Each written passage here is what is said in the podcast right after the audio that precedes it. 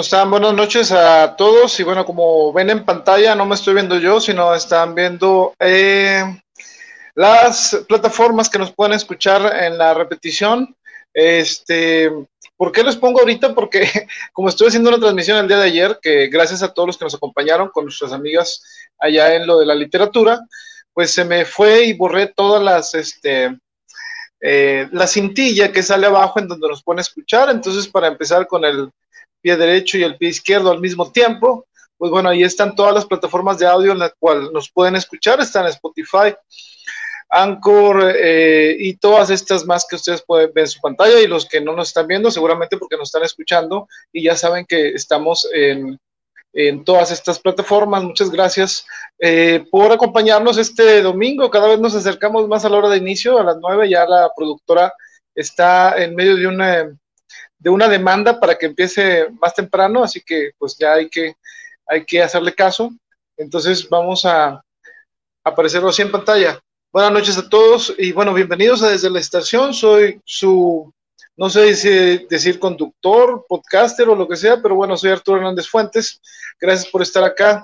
Este, con mis compañeros en Desde la Estación, que hacemos este podcast para, eh, para todos ustedes y porque realmente nos gusta hablar de, los temas eh, que vienen acá y mucha gente eh, está ahora eh, apoyándonos en estos especiales que hago. Y pues bueno, que les quería comentar que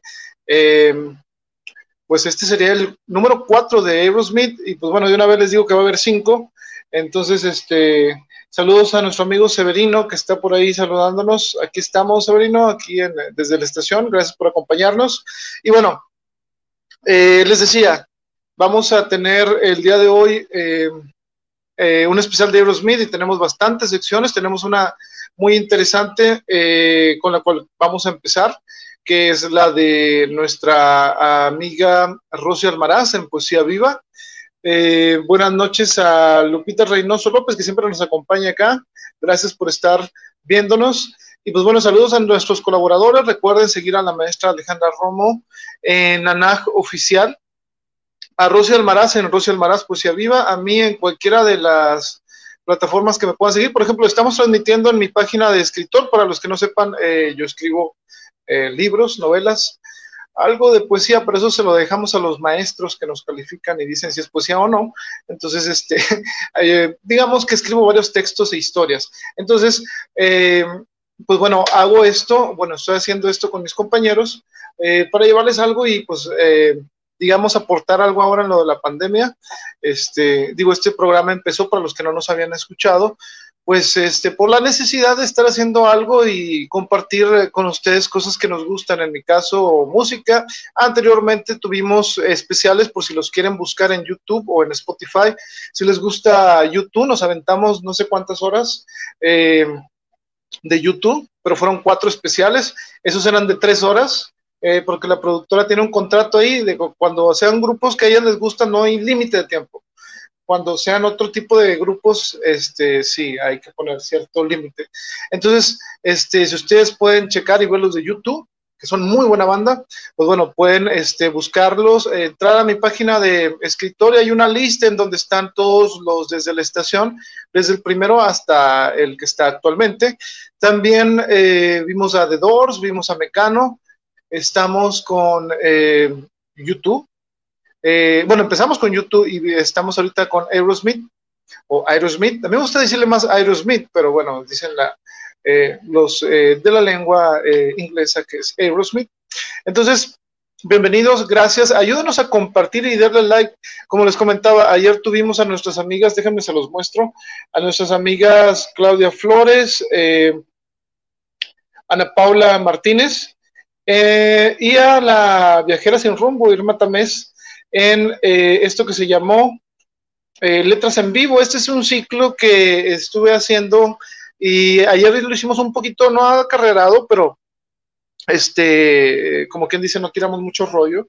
Pero eh, es un ciclo que llevamos en vivo para la gente que nos veía en Bookpoint y en algunas otras partes, digamos que es un ciclo de lecturas itinerante y el día de ayer tuvimos la oportunidad de llevarlos eh, con ayuda de eh, nuestras amigas. Entonces, si los quieren ver cuando se acabe desde la estación, sí, desde la estación, pues vamos a, pueden meterse en los videos y ver media hora de poesía con nuestras amigas ¿Y qué más les voy a comentar? Bueno, eso fue lo de ayer, así que si quieren verlo en la repetición, no hay problema. Probablemente lo vamos, a, creo que está en YouTube también. Entonces, eh, si a ustedes les gusta la poesía, eh, creo que sí, a todos nos debe de gustar la poesía, al menos algo, algún tipo de poesía. Entonces, eh, ahí hay tres propuestas muy interesantes. véanlos, compártanlos. Y pues bueno, qué gusto escucharlos, verlos, saber que estén bien. Eh, a todos los que nos escuchan, créanme, ya abrieron los cines, ya abrieron todo acá en Nuevo León, eh, bueno, en Monterrey creo, eh, pero no, mejor, ¿para qué va ahorita todavía? Bueno, vaya si es necesario, todavía no estrenan Tenet, dice la productora que no, no vale la pena ir todavía, entonces, este, pues bueno, vayan a ver mejor un capítulo desde la estación, al cabo dura igual, no les cobramos nada, hasta ahorita, la productora está ahí planeando algo, no sé, este, pero por lo pronto aproveche que es gratis y este, quédese en su casa. Eh, si le gusta la música, si le gusta el arte y todo lo demás. Y pues bueno, el día de hoy, ya este, para no estarlo ahí mareando, eh, vamos a, a, seguir con la primera eh, sección que tenemos para ustedes el día de hoy. Y esta sección es de nuestra amiga Rosy Almaraz. Es, eh, el día de hoy nos trae material de nuestro amigo, también escritor. Eh, un saludo a David Ibarra. Eh, él, yo lo conocí allá en Cadereyta, creo que ahí coincidimos en algunas lecturas. Es un buen escritor. pónganle mucha atención, síganlo en su davinismo poético. Y a Rocío Almaraz, pues claro, también este, apóyenla ahí en sus proyectos y en su página. Así que los voy a dejar con Rosy Almaraz y con algunas letras de nuestro buen amigo David Ibarra y en un momento regresamos. De David Ibarra. Llegas de repente y te instalas. Libre. Cómoda. Empiezas a pegar fotos tuyas dentro de mi mente. Pones flores amarillas y grandes pinturas. Incienso. Me sale humo por las orejas. Pones música, no alta ni estridente, como para compasar de fondo una buena plática. Y bailas, pintas huellas por todo el piso y das giros y saltos contenta al ritmo de mis deseos. Mudas viejos muebles de una mente asiaga que te pensaba antes. Es un camión gigante de mudanza, que en mayoría trae fantasías y recuerdos que solo tú conoces y los guardas en pequeñas cajas entre un sinfín de neuronas, ordenados, acomodados, del más bello al más puro, y los contemplas sonriente. Si miras fijamente el ventanal de mis ojos, te podrás alcanzar a ver a través de ellos viviendo dentro de mí. Y te mirarás mirándote, seguramente, por despistar, por discreción y para evadir alquiler. Y mi cabeza ya no es mía. Y mi mente no es mía, con decirte que anoche no soñé. Tuve un acervo completo de imágenes tuyas en diferentes formas, posiciones y cantidades de ropa. Mi memoria ya no es mía. Poseo archivos de audio de tu risa, de tu voz, de tus gritos, de tus maldiciones, mis favoritos y fotografías, daguerrotipos, retratos hablados e impresiones cromáticas de cada parte de ti, de tus manos, de tus ojos que deslumbran, de tu cuello y sus pequeños lunares finos, de tu cabello y la tormenticidad con la que ondea el viento y sus cincuenta canas que desafían con suma gracia cualquier juventud, de tus labios y la forma en que miden el mundo de tus labios y la forma en que se mueven cuando te miro y me pierdo. De tus labios siempre, de tus labios delgados y frescos, de tus labios y tu falda, tu bendita falda. Ahora que mi cabeza es tuya, sé más que recuerdo. Un pensamiento. Una idea. Un disparo. Y bueno, esa fue nuestra amiga Rocío Almaraz. Espero que les haya gustado la poesía. Ahí ya pueden seguirla en eh, Poesía Viva con eh, Rocío Almaraz y a nuestro amigo David Ibarra. Búsquenlo como Davinismo poético. Entonces, este, bueno, pues como ven, eh, qué bueno que se están dando la vuelta por acá. Déjenme, este, como saben, les aclaro para los que nos van eh, viendo, saludos a Antonia Fuentes, vieja conocida, y eh, a Dimitri, Dimier, saludos. les digo, si ven que andamos aquí moviéndoles porque estoy transmitiendo de un, de un muy buen celular.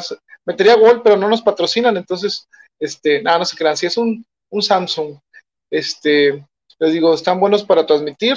Eh, nuestra plataforma preferida es StreamYard, estamos dando los goles gratis, pero no importa, porque a lo mejor esto le puede servir a alguien que ande por ahí con la inquietud de querer hacer transmisiones en vivo. Ahí la productora anda eh, destruyendo el estudio que queda, entonces este, vamos a, vamos a, antes de que se caiga todo el, todo el camarógrafo aquí, y este, vamos a irnos con nuestra amiga eh, Ana Romo de, o Alejandra Romo de este Nanaj oficial, pero nos trae ahorita su sección de El Ente del Arte. Fíjense, esta sección que es muy este, solicitada para, este, para esto, eh, pues nos, abarca varias, varias partes y varias disciplinas artísticas. En el caso del día de hoy, nos trae este tema que estoy buscándolo, ahí sí, este, si me tardo, pues créanme que es por la falta de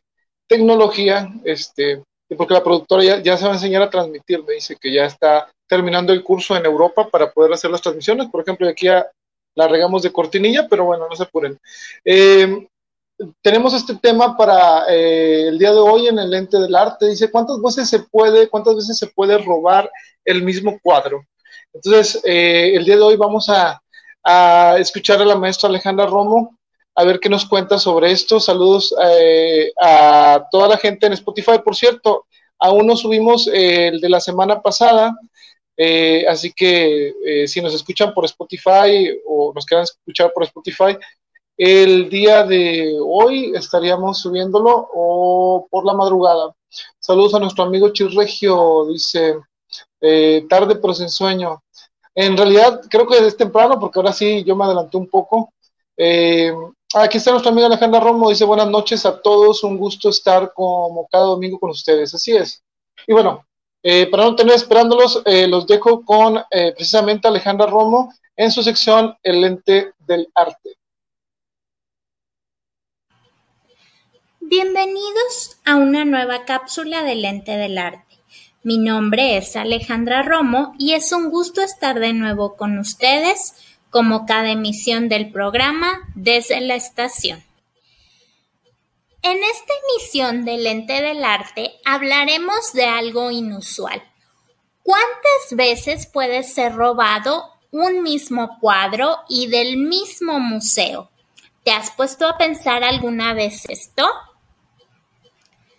Si recuerdan, en emisiones anteriores específicamente en el mes de marzo, hablábamos del robo de un cuadro de Vincent van Gogh en el Museo Singer-Laren de Ámsterdam.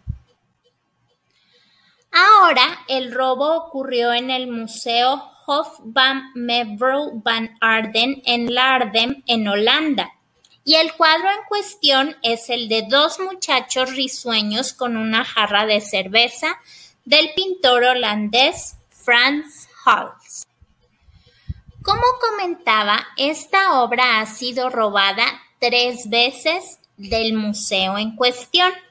El primer robo ocurrió en 1988, siendo encontrado tres años después. El segundo en el año 2011, siendo encontrada seis meses después. Franz Holz fue contemporáneo de Rembrandt y Vermeer, también de la Edad de Oro, que coincidió con un florecimiento del comercio y del colonialismo. Esta etapa del arte holandesa se extendió durante casi todo el siglo XVII. Hals es más conocido por obras como El Caballero Sonriente, que integra la colección Wallace de Londres, y La Gitanilla, que actualmente se encuentra en el parisino Museo de Louvre. Y es así como el Museo Holandés ha llamado al Indiana Jones del arte, Arthur Brand, detective especializado en el arte holandés, el cual informó a través de su cuenta de Twitter que ya ha comenzado la búsqueda de la pintura importante y preciosa de Franz Holz. Un dato curioso, al igual que el mes de marzo, que recordemos que el día del robo del Museo Singer-Laren fue precisamente el día del natalicio de Vincent Van Gogh. En este robo coincide con el aniversario de la muerte de Holz en 1666. No queda más que esperar a que encuentren la obra Obviamente tendrán que hacer una revisión exhaustiva de sus métodos de seguridad y pues esperar que esto no vuelva a ocurrir una cuarta vez. ¿Ustedes qué opinan? Fue un gusto haber estado con ustedes como cada domingo en esta cápsula del ente del arte dentro del programa Desde la Estación. Les recordamos nuestros canales oficiales y esperamos contar con su opinión sobre las cápsulas o si quieren que hablemos sobre algún tema en especial. Hasta la próxima.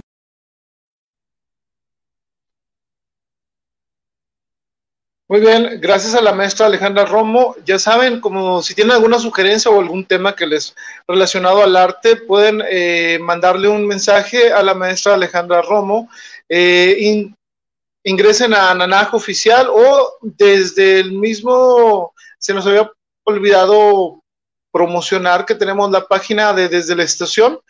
Eh, para todos los fans de Aerosmith estamos eh, subiendo versiones buenas, supervisadas por mí, que soy un fan de Aerosmith. Digo, de pocas cosas soy fan, pero de Aerosmith sí, puedo decir que sé bastante eh, y aprecio bastante la, música de ellos, entonces este, estoy tratando de subirles cosas que son eh, buenas, eh, digo, buenas versiones, ¿no? saludos aquí a Mayel Escobar, dice buenas noches a todos. Diana Torres, saludos a Diana. Diana Torres dice saludos a, ¿a quién? A mi Alecita, bendiciones. Me imagino que la maestra Alejandra, ok, saludos.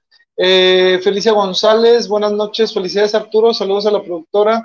Ok, ese, ese este, saludo fue pagado por la productora, dicen. Nada, no se crean. No, saludos a Felicia y a toda la banda de aquel lado. Este, eh, Lupita Reynoso, felicidades, Ale. Sí, la verdad, este, es un gusto poder llevarles estas secciones eh, para ustedes y es bueno que se, que se conservan en los programas para que les comentaba a mis amigos que eh, estos programas los hacemos para que se queden y eh, que puedan verlos una y otra vez, como quien dice. Eh, ah, ok, bueno, ahí está. Estaba la cortinilla estorbando. Entonces, gracias a la productora que ahorita a su, este, todas las imágenes que vean son seleccionadas de la productora porque ahora sí tuve bastante trabajo. Y pues bueno, vamos a, a, lo, a lo siguiente. Fíjense, no sé ustedes, pero eh, para mí también el idioma inglés es uno de los más, este, eh, dice, muy interesante, dice Chirregio 58, sí. Sigan a la maestra Alejandra Romo, créanme que eh, cada, cada semana nos sorprende con los temas. También Felicia González dice, felicidades a Ale Romo. les digo que todos los, lo que me gusta venir a hacer esto no nada más es hablar de los de los grupos y de la música, sino también escuchar las secciones de mis compañeros. Eh, yo los escucho en primicia, como unos dos, tres días antes. Entonces, este, pues bueno, ya los trato de eh, venir a compartir con ustedes y qué bueno que les estén gustando. Les decía eh, que vamos a entrar a esta segunda, ¿cómo diríamos? Como segundo, no capítulo, no, segunda cápsula de nuestro buen amigo eh, David Martínez, eh, en donde nos va a hablar sobre cosas muy interesantes. se créanme que pongan mucha atención, este, porque hay cosas que yo no sabía y que con esta sección conocí apenas. Y les digo que a veces nos, nos este, sorprenden. Y bueno, así como las secciones de nuestros amigos eh, son buenas para escucharlas una y otra vez. Les recordamos que pueden escucharlas también eh, en YouTube. Así que si nos siguen por allá, suscríbanse, eh, déjenos algún comentario. Y bueno, ¿para qué lo hacemos más largo? Porque los fans de Aerosmith ya andan aquí este, mandando algunos mensajes por este lado de el WhatsApp y todo ese show. Así que eh, vamos a irnos con la sección del maestro eh, David Martínez en su Torre de Babel. Eh, ¿Do you speak English? Es la pregunta. ¿Está bien, productora, la pronunciación? ¿Do you speak English? Dice que 7.4. Ok, con eso es suficiente. entonces vamos a continuar con nuestro amigo David y, este, y regresamos para empezar con la cuarta parte de Eurosmith desde la estación. No nos tardamos eh, mucho. Mi nombre es David Martínez, alias Chirregio58 en YouTube, y estoy aquí de nueva cuenta en la cápsula de la Torre de Babel. El día de hoy vamos a ver un tema muy, muy interesante que es acerca del idioma más hablado en el mundo, el idioma inglés. Espero que el contenido sea de su agrado.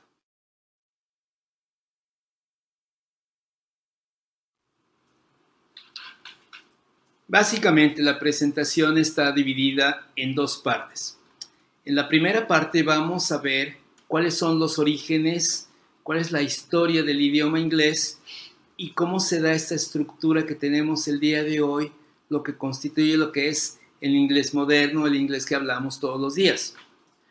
Posteriormente les voy a compartir algunos datos interesantes, algunos datos que nos dan la idea de que precisamente el inglés es el idioma hoy en día más utilizado en todo el mundo.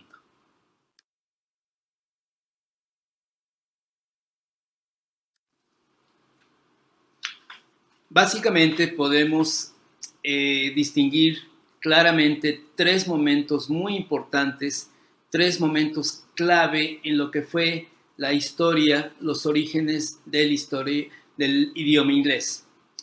En primer lugar, vamos a ver lo que fueron las invasiones de las tribus bárbaras, las invasiones de las tribus de Europa del Norte. En segundo lugar, vamos a ver lo que es el episodio de la batalla de Hastings. Y en tercer lugar, vamos a ver lo que constituyó el gran cambio de las vocales. Y 600 después de Cristo ocurren lo que se llama las invasiones de las tribus del norte, las invasiones bárbaras, en lo que a la eh, isla de Bretaña o Gran Bretaña se conoce. Durante ese periodo vamos a ver que tres son las tribus que mayoritariamente llegan a lo que era Inglaterra, que en ese momento estaba habitado por celtas y algunos romanos. Estas tribus fueron, en orden de importancia, los anglos, los sajones y los jutos. Los anglos provenían del norte de Alemania, entre lo que es la frontera prácticamente de Dinamarca y Alemania. Los sajones venían del centro norte de Alemania y los jutos venían de la península de Jutlandia, que es el territorio que hoy se conoce como Dinamarca. Entonces, estas tres tribus comenzaron a invadir y poblar la totalidad de la isla de Inglaterra entre los años 500 y 600 después de Cristo. Evidentemente, al momento de conquistar, al momento de llegar y ocupar esos territorios, pues también llegan e imponen su idioma, su lengua. En ese momento cada quien tenía su dialecto diferente, su dialecto propio, pero por alguna razón el, el dialecto que prevaleció, la lengua que prevaleció fue la de los anglos. Y esa fue la que tuvo una más rápida expansión en los territorios recién ocupados. 6 ocurre la batalla de Hastings.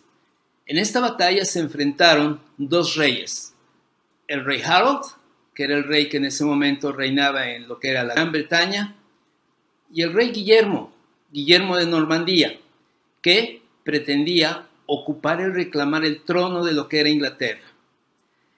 Estos dos ejércitos se enfrentaron y eh, fue durante la batalla de Hastings, batalla que duró solamente un día, y al término de esta batalla, el rey Harold no solamente perdió la batalla, sino que también perdió la vida, él y dos de sus hijos en esa batalla.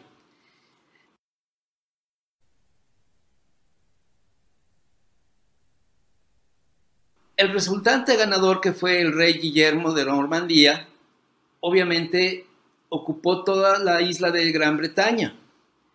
El idioma que hablaban sus soldados y él mismo era lo que era el galo, que vendría siendo lo que era la base del francés. Evidentemente todavía no es el francés moderno que conocemos hoy en día, lo vamos a ver más adelante, pero eh, aquí la cuestión lingüística es importante mencionar que a partir de este momento es el francés o el antiguo francés que comienza a influir en lo que es el idioma inglés. Tan es así que hoy en día el 45% de las palabras que constituyen el vocabulario del inglés son de origen francés. O sea que realmente es un evento muy importante.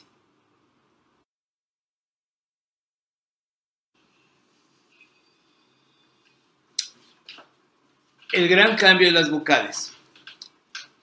En el periodo comprendido en los años de 1400 a 1700, eh, ocurre un fenómeno lingüístico llamado gran cambio de vocales, el cual consiste en la unificación de la lengua inglesa en todo lo que es el territorio que hoy comprende Gran Bretaña, Escocia e Irlanda, dado que hasta ese momento había una gran mezcla de idiomas, de dialectos, de maneras de pronunciar, y verdaderamente era caótico ya que cada pueblo, cada región tenía una pronunciación diferente para una misma palabra.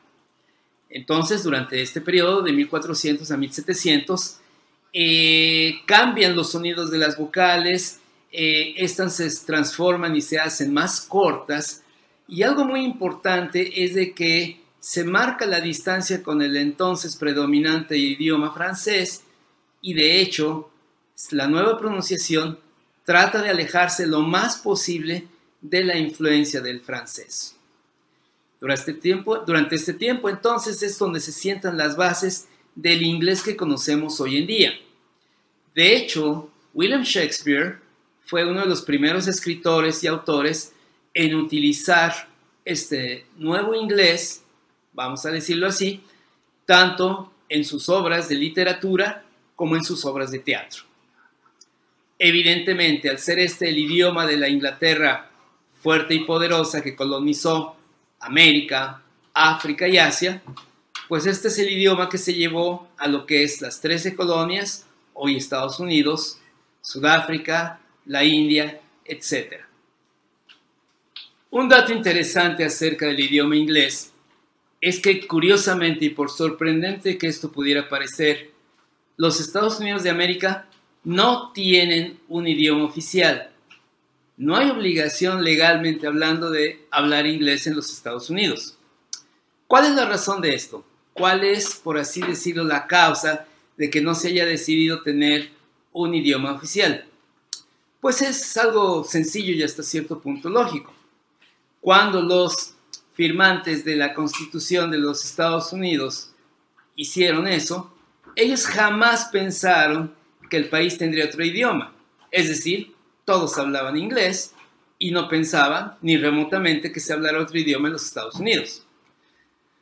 Hoy en día, el segundo idioma que se habla más en los Estados Unidos es el español, en un porcentaje del 12%. aunque por supuesto, si bien el inglés no es idioma oficial, es un idioma obligado de facto para hablar y entender en los Estados Unidos de América.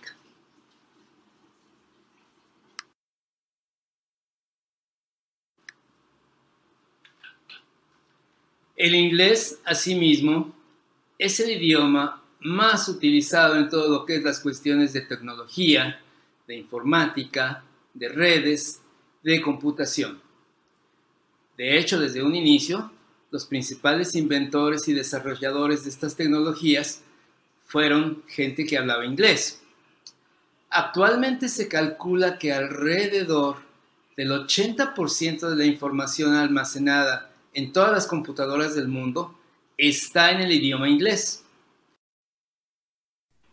También el 55% de los sitios que hay en Internet son de origen inglés, está en inglés, y aproximadamente un 27% de los usuarios de Internet son de habla materna inglesa, es decir, hablan inglés.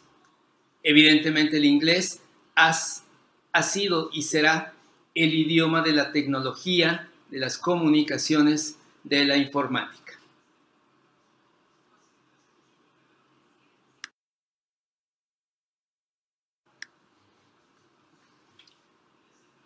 El idioma inglés es el primer idioma aprendido en el mundo. Después vienen el español y el francés. Pero evidentemente el inglés es el primero que quiere hablar todo el mundo, que quiere aprender todo el mundo. Y las razones son evidentes. Hay una gran eh, penetración cultural, intelectual, laboral de lo que es el idioma inglés. En todos estos ámbitos están presentes. Y hay que admitirlo, el inglés no solamente es el idioma de la tecnología, también es el idioma de los negocios, pero sobre todo a nivel de la música, por ejemplo, lo que nos encanta escuchar aquí todos los domingos, eh, gran parte de los intérpretes de la música moderna cantan en inglés o aunque no sean de origen inglés, buscan la manera de cantar en inglés, ya que es el mercado natural más grande del mundo. Todos queremos aprender inglés. El adjetivo más utilizado en el idioma inglés es la palabra would, que significa bueno o buena. Este, este adjetivo se utiliza saludos, despedidas, para decir si algo está bueno o no. Lo tenemos presente en muchas y es bastante sonoro, se escucha bastante bien. Good morning, good night, good afternoon, etc., es el adjetivo más empleado en lo que es el idioma inglés.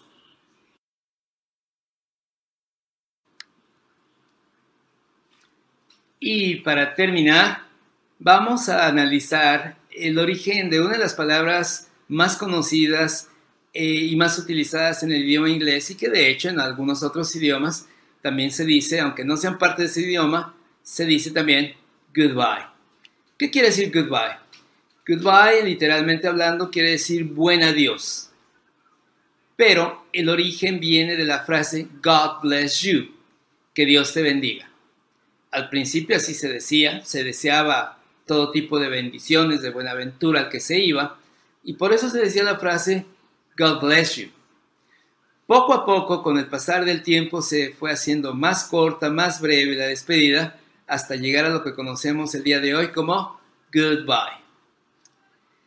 De hecho, esta no es únicamente la única, por así decirlo, fórmula social o intersección, interjección, perdón, que utiliza eh, la referencia a Dios. También cuando nosotros estornudamos en inglés, una persona bien educada nos va a decir bless you. Bless you quiere decir que te bendiga Dios, que te dé salud. Y viene precisamente también de la frase God bless you, pero en esta ocasión se acorta para decir únicamente bless you. Y por mi parte es todo el día de hoy. Espero que hayan disfrutado, que hayan encontrado interesante esta cápsula. Eh, y sobre todo, para mí lo que es lo más importante, que los haya motivado para ya sea empezar a estudiar inglés o continuar estudiando inglés. Les agradezco mucho. Nos vemos la próxima semana. Goodbye. Y bueno, pues como vieron la cápsula de nuestro amigo David Martínez, eh, gracias por seguir, aquí se quedó atorada la cortina, gracias por seguir uh, desde la estación. Y pues bueno, como ven, les comentaba, es lo importante el poder transmitir ciertas cosas. Digo, cada quien tiene sus características. Somos como que un equipo, este Rosy con poesía, el maestro con la lingüística y toda la historia que nos contó sobre cómo se va enlazando este idioma entre, este, pues entre nuestros, digo, eh, en la historia de la humanidad, ¿no?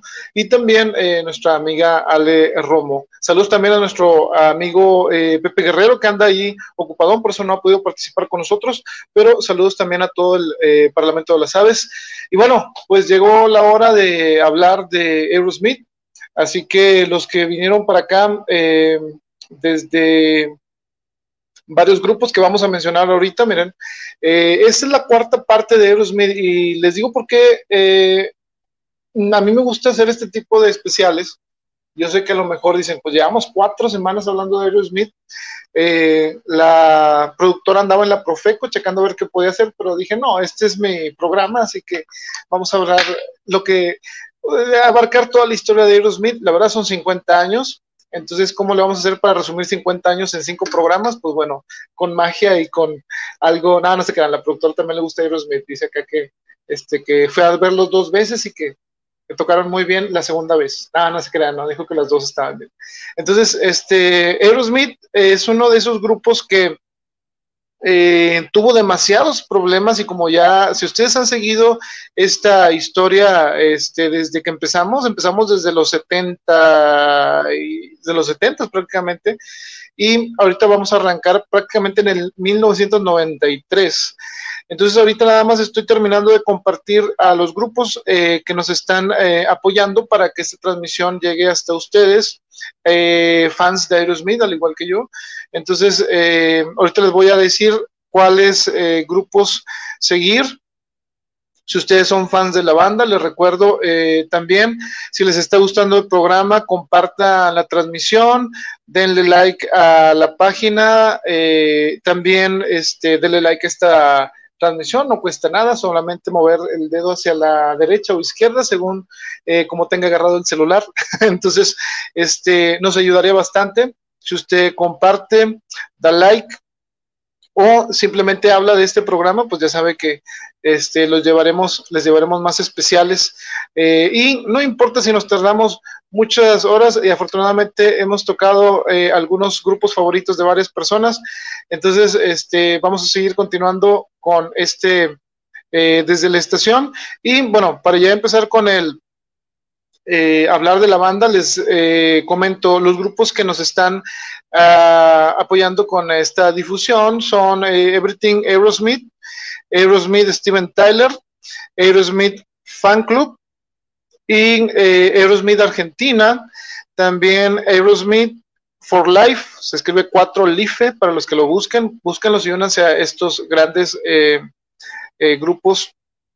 Aerosmith Big Ones Fan Club, este es Colombia, Aerosmith Community de México, Aerosmith Spain, es España, eh, y nuestros amigos de eh, Aerofuerza Aerosmith Chile, eh, con nuestro amigo Mauricio.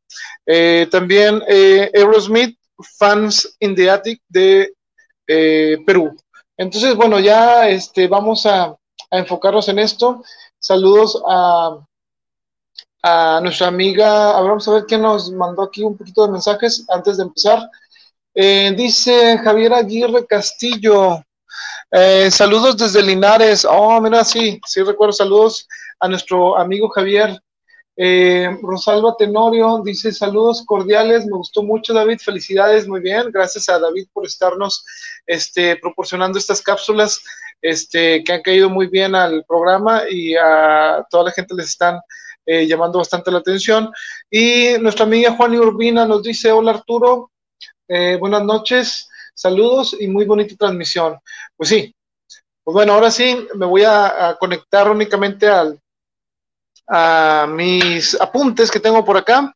Eh, les recuerdo, toda la información es sacada de eh, libros, notas y pues hacer una bibliografía está un poquito complicado, pero por lo general en, en cuanto a imágenes, las imágenes no son propiedad nuestra, por supuesto que no, este, sino que son de las que se encuentran en internet. Así que, este, pues bueno, tratamos de que se vean bien, para que se vean llamativas, para que ustedes se animen a, a ver el programa. Y pues si les gusta como pósters, pues que ahí lo tengan, ¿verdad? Entonces vamos a, empezar ya con Aerosmith. Nos quedamos en, eh, después del pump, en, este, en este disco de pump, siguió, y se lo voy a poner de una vez, algunos quizá nunca, nunca han escuchado de Aerosmith, pero a lo mejor cuando fueron a alguna, este, alguna iba a decir tienda de discos, pero ya ni hay tienda de discos. ¿no? Entonces, este, o si sí hay. Probablemente, bueno, aquí, probablemente en Mixo, hace mucho que no voy, no creo que vaya eh, en estos momentos, pero bueno, aquí tenemos, este fue el disco que le siguió al POM y es precisamente donde vamos a arrancar el día de hoy. Eh, les cuento sobre esto. El Gara Grip, este, pues bueno, ya empezaban a colaborar con otros eh, ¿cómo les diré? Este, compositores. Hay que recordar que la banda no tomó muy bien el hecho de que ellos tenían por eh, recomendación de la disquera estar eh, haciendo su música con personas ajenas a la banda, ¿no? Entonces, bueno, ya para el Guerra Grip, este, pues ya tenían todo hecho, digamos, la disquera les decía, bueno, pues vamos a, a ponerles a esta a Aerosmith, pues gente con quien puedan trabajar para hacer éxitos, ¿no? Ya la verdad lo que nos interesa son los éxitos. Y bueno, eh, cuentan aquí que eh, originalmente este álbum, que es el Get Up Grip, iba a tener eh, únicamente 12 canciones y estas 12 canciones este, iban a estar eh, en el disco y las llevaron y John Kalodner, de quien hablamos eh, anteriormente, este, fue el que las escuchó y pues con la novedad de que dijo, no, estas canciones les falta para que sean, eh, para que sean un éxito, les falta eh, y le dijo a la banda prácticamente, o sea, no vamos a eh, publicar estas canso- canciones porque le faltan ese, esa, ese aura de hit que tienen las canciones. Bueno, eh, John Kalodner a lo mejor este, eh, chocó mucho con Steven Tyler, pero por lo general estaba en lo correcto. Y, y bueno, entonces este, les encargó de nuevo que se pusieran a trabajar con eh, compositores que ellos les iban a proporcionar. Uno de ellos es Desmond Child, y bueno, entonces se fueron y se regresaron a grabar eh, de nuevo un poco estos, eh, estas canciones. Y de estas que habían hecho en un principio y de las cuales algunas nunca han salido a, a la luz, eh, pues hay otras que sí tuvieron la fortuna, digamos, de poder salir en la 2B o en compilaciones y en box set de, la banda, ¿no? Pues que la verdad es que Aerosmith tiene bastantes grandes éxitos, discos y recopilaciones. Y bueno, eh, hay unos que salieron, por ejemplo, Don't Stop, salió como la, lado B de algunos sencillos, Head Fears, y hay una que me gusta mucho que eh, afortunadamente en México sí la incluye el Get Grip, que se llama Can't Stop Messing, y esa eh, no la sacaron en otras versiones. Eh, entonces, en las ediciones especiales sí venían algunas de estas canciones que les menciono, pero bueno, en, eh, en eh, total fueron algunas, les voy a mencionar algunos títulos eh, para los que les gustan los outtakes. Hay unas que se llamaron Black Cherry, de Devil's Got a New Disguise, que esa también la sacaron recientemente. Dime Story Lover, no, Dime Store Lover, Legendary Child, Lizard Love, Meltdown, Rocket 88, One Bam, Yo Mama y todas estas este, fueron eh, grabadas, pero no las sacaron porque, bueno, como les decía, Kalodner dijo no, tenemos que buscar algo más que lo que escuché. Y fíjense, en el 2005, este, confirmó, digamos, la existencia de canciones, eh, les voy a decir las que él dijo, eh, una que se llama Trouble, Strange, 13, Keep on Moving, eh, This Are Wild, eh, dijo que probablemente la, habían grabado de nuevo.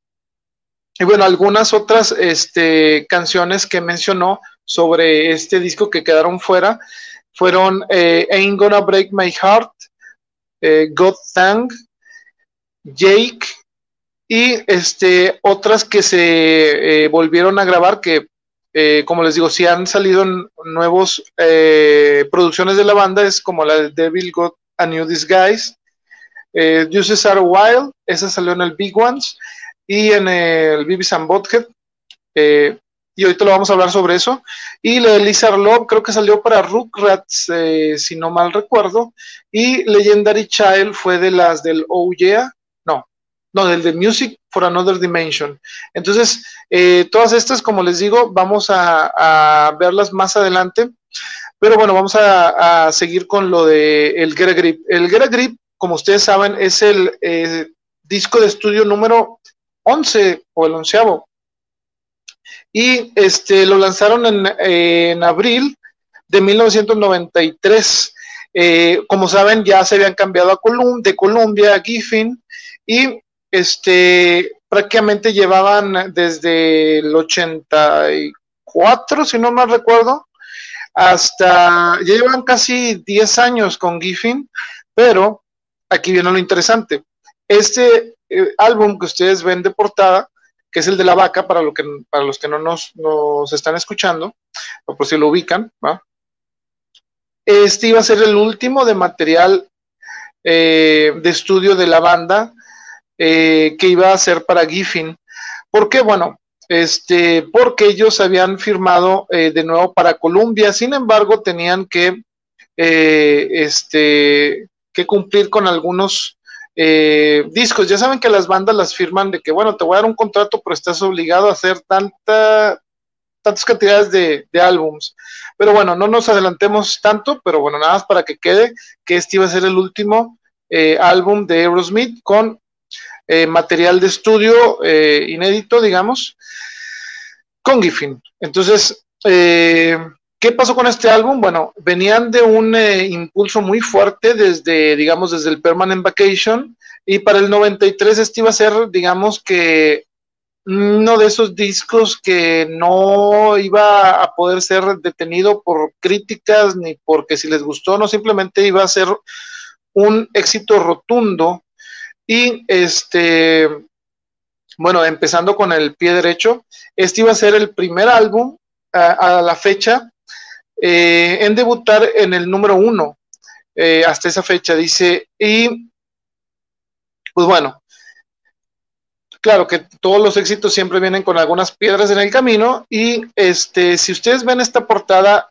eh, una ubre de una vaca está perforada y bueno, claro que los grupos activistas de los derechos de los animales en ese entonces, pues sí protestaron y eh, ya después la banda salió a, decirles que, pues, la verdad es que es por computadora, nunca se le hizo ningún daño a ninguna vaca, entonces, este, pues bueno, ahí acabó, digamos que la controversia, digo nada más porque estamos viendo aquí la eh, portada, y pues bueno, se calmaron los activistas y dijeron, bueno, ok, nos habíamos ido con la finta porque se ve muy real, porque si aparte de, aparte del, este, ¿cómo se dice? De la ubre que está eh, perforada. También viene un, eh, ¿cómo se llama ese productora que le ponen el sello a las vacas? Pues ahí venía el logo de Aerosmith. Entonces, sí se andaban metiendo en problemas con, con digamos, con los, los derechos de los animales. ¿Qué es lo que traía este eh, álbum? Bueno, ahí les va. Este, les voy a decir como acostumbramos a decir la canción y quiénes son los escritores de las canciones. Bueno, el intro, que es el que va eh, eh, a hacer Steven Tyler en, a manera de rap, ¿verdad? Y con un riff de Walt Way. Este, lo escribió Steven Tyler, Perry y Jim Balance. It Rich eh, lo escribió Tyler, Perry y Balance. Get a Grip, Tyler, Perry y Balance. Fever es Tyler y Perry. Living on the Edge, Tyler, Perry y Mark Hudson. Flesh fue Tyler, Perry y Desmond Child. Welcome Down eh, fue Joe Perry. Shut Up, and Dance eh, fue Tyler Perry y Jack Blades y Tommy Shaw. Y eh, Crying le escribió Tyler Perry y Taylor Rhodes. Gora Lovett, Tyler Perry y Hudson. Crazy, Tyler Perry y Child. Desmond Child. Line Up, Tyler Perry y Lenny Kravitz, aunque usted no lo crea, al ratito vamos a hablar sobre eso. Y Amazing fue Tyler y Richard Supa. Eh, Boogeyman, que fue un instrumental muy bueno, que se aventaron el gusto, si quieren ver una muy buena versión. Eh, Tyler Perry y Balance se lo, eh, son los créditos. En las versiones internacionales, como en las del Reino Unido, salió la canción que les había comentado que se llama Can't Stop Messing y esa fue escrita por Tyler Perry y Blades y Shaw. Entonces, eso es lo que traía este disco. De ahí salieron los sencillos Living on the Edge, Eat to Reach, Fever, Crying y Amazing y Shut Up and Dance. Entonces, eh, bueno, vamos a empezar a hablar sobre algunas canciones de esa. Les había comentado. Eh, Line Up este, prácticamente fue, eh, ahí si ustedes escuchan y son, tienen buen oído, en line, la canción de Line Up hace, este, como quien dice, hace segundas, este,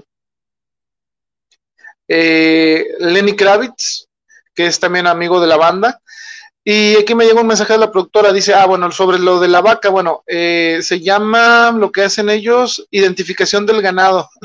es ese sello caliente que le ponen a las, a las vacas, ¿no? Para marcarlas, bueno, este, por eso fue lo que se quejaron los de la, los, los de los derechos de los animales. Y bueno, eh, ¿qué más? Les decía, Fever. Bueno, hay una canción que quizá ustedes eh, la hayan oído, si no son muy fans de la banda, pero son fans del country bueno, este señor que está acá y que lo están viendo se llama Gar Brooks. Y Gar Brooks hizo de Fever eh, un cover, pero le cambió varias partes de la letra. Eh, hizo el, eh, ¿cómo les diré? La rebautizó como The Fever, claro, dándole el, crédito a la banda. Y pues bueno, este, él cambió toda la intención de la letra, porque ahorita vamos a hablar un poquito de la versión de Aerosmith, pero me adelanto sobre Gar Brooks. Eh, en donde la dicción que tenían en la canción era más que nada a hacer una, eh, ¿cómo les dicen? Mm, a hacer una estrella de rodeo, digamos, todo se refería al, a los rodeos, pues ya saben que es lo de lo de los lo del country que pega más allá. Y bueno, también este cover fue incluido en el álbum de Gar Brooks que se llama por si lo quieren no escuchar, ya ven que en Spotify, pues afortunadamente vivimos en la era en la que nada más si quieres escuchar un álbum, ya no tienes que ir a comprarlo, prácticamente si tienes Spotify o alguna plataforma, pues nada más lo buscas, vienes en el álbum eh, Fresh, Horses, y bueno, eh, le fue bastante bien. Y este, Gar Brooks pues se ganó un éxito con esta canción de Aerosmith, pues solamente para eh, remarcar. También después harían un cover a esa canción que hizo Gar Brooks y eh, la tocaría un artista de country que se llama Chris Ledux en 1998 del álbum One Road Men. Entonces, para los que les gusta el country, les gusta Aerosmith, ahí está esta recomendación bueno, les voy a cambiar un poco de. Ahí está. Y miren, bueno, eh, Fever.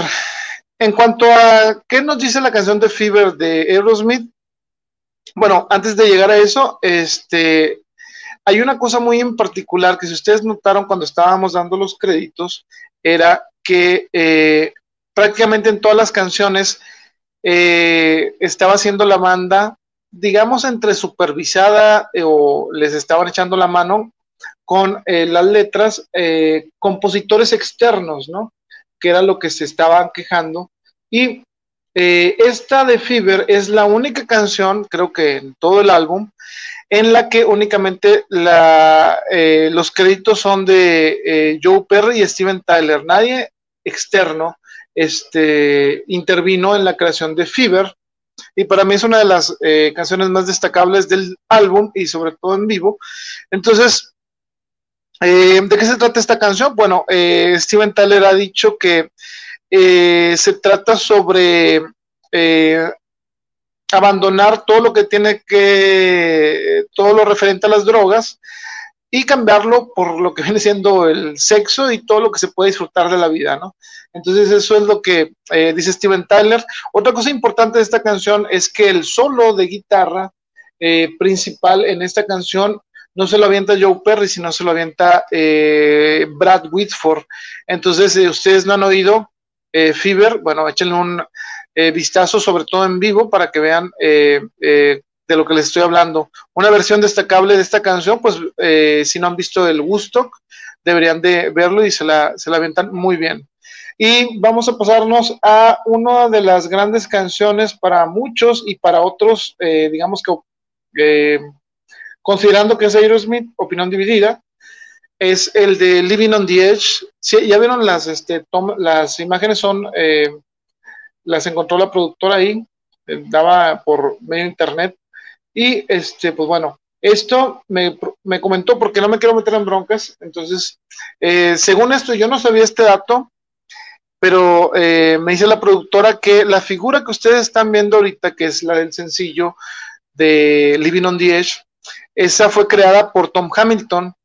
Es que ella lo encontró en una página de Brasil y como ella habla portugués, me dijo, no, sí.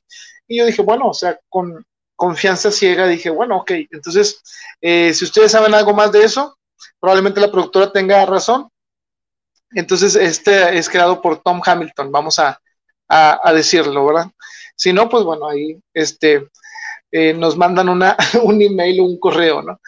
Eh, pero bueno, de acuerdo a la biografía de Walt Disney, esta canción se creó, eh, o bueno, se inspiró un poco eh, Steven Tyler por los disturbios que hubo en el 92 en Los Ángeles.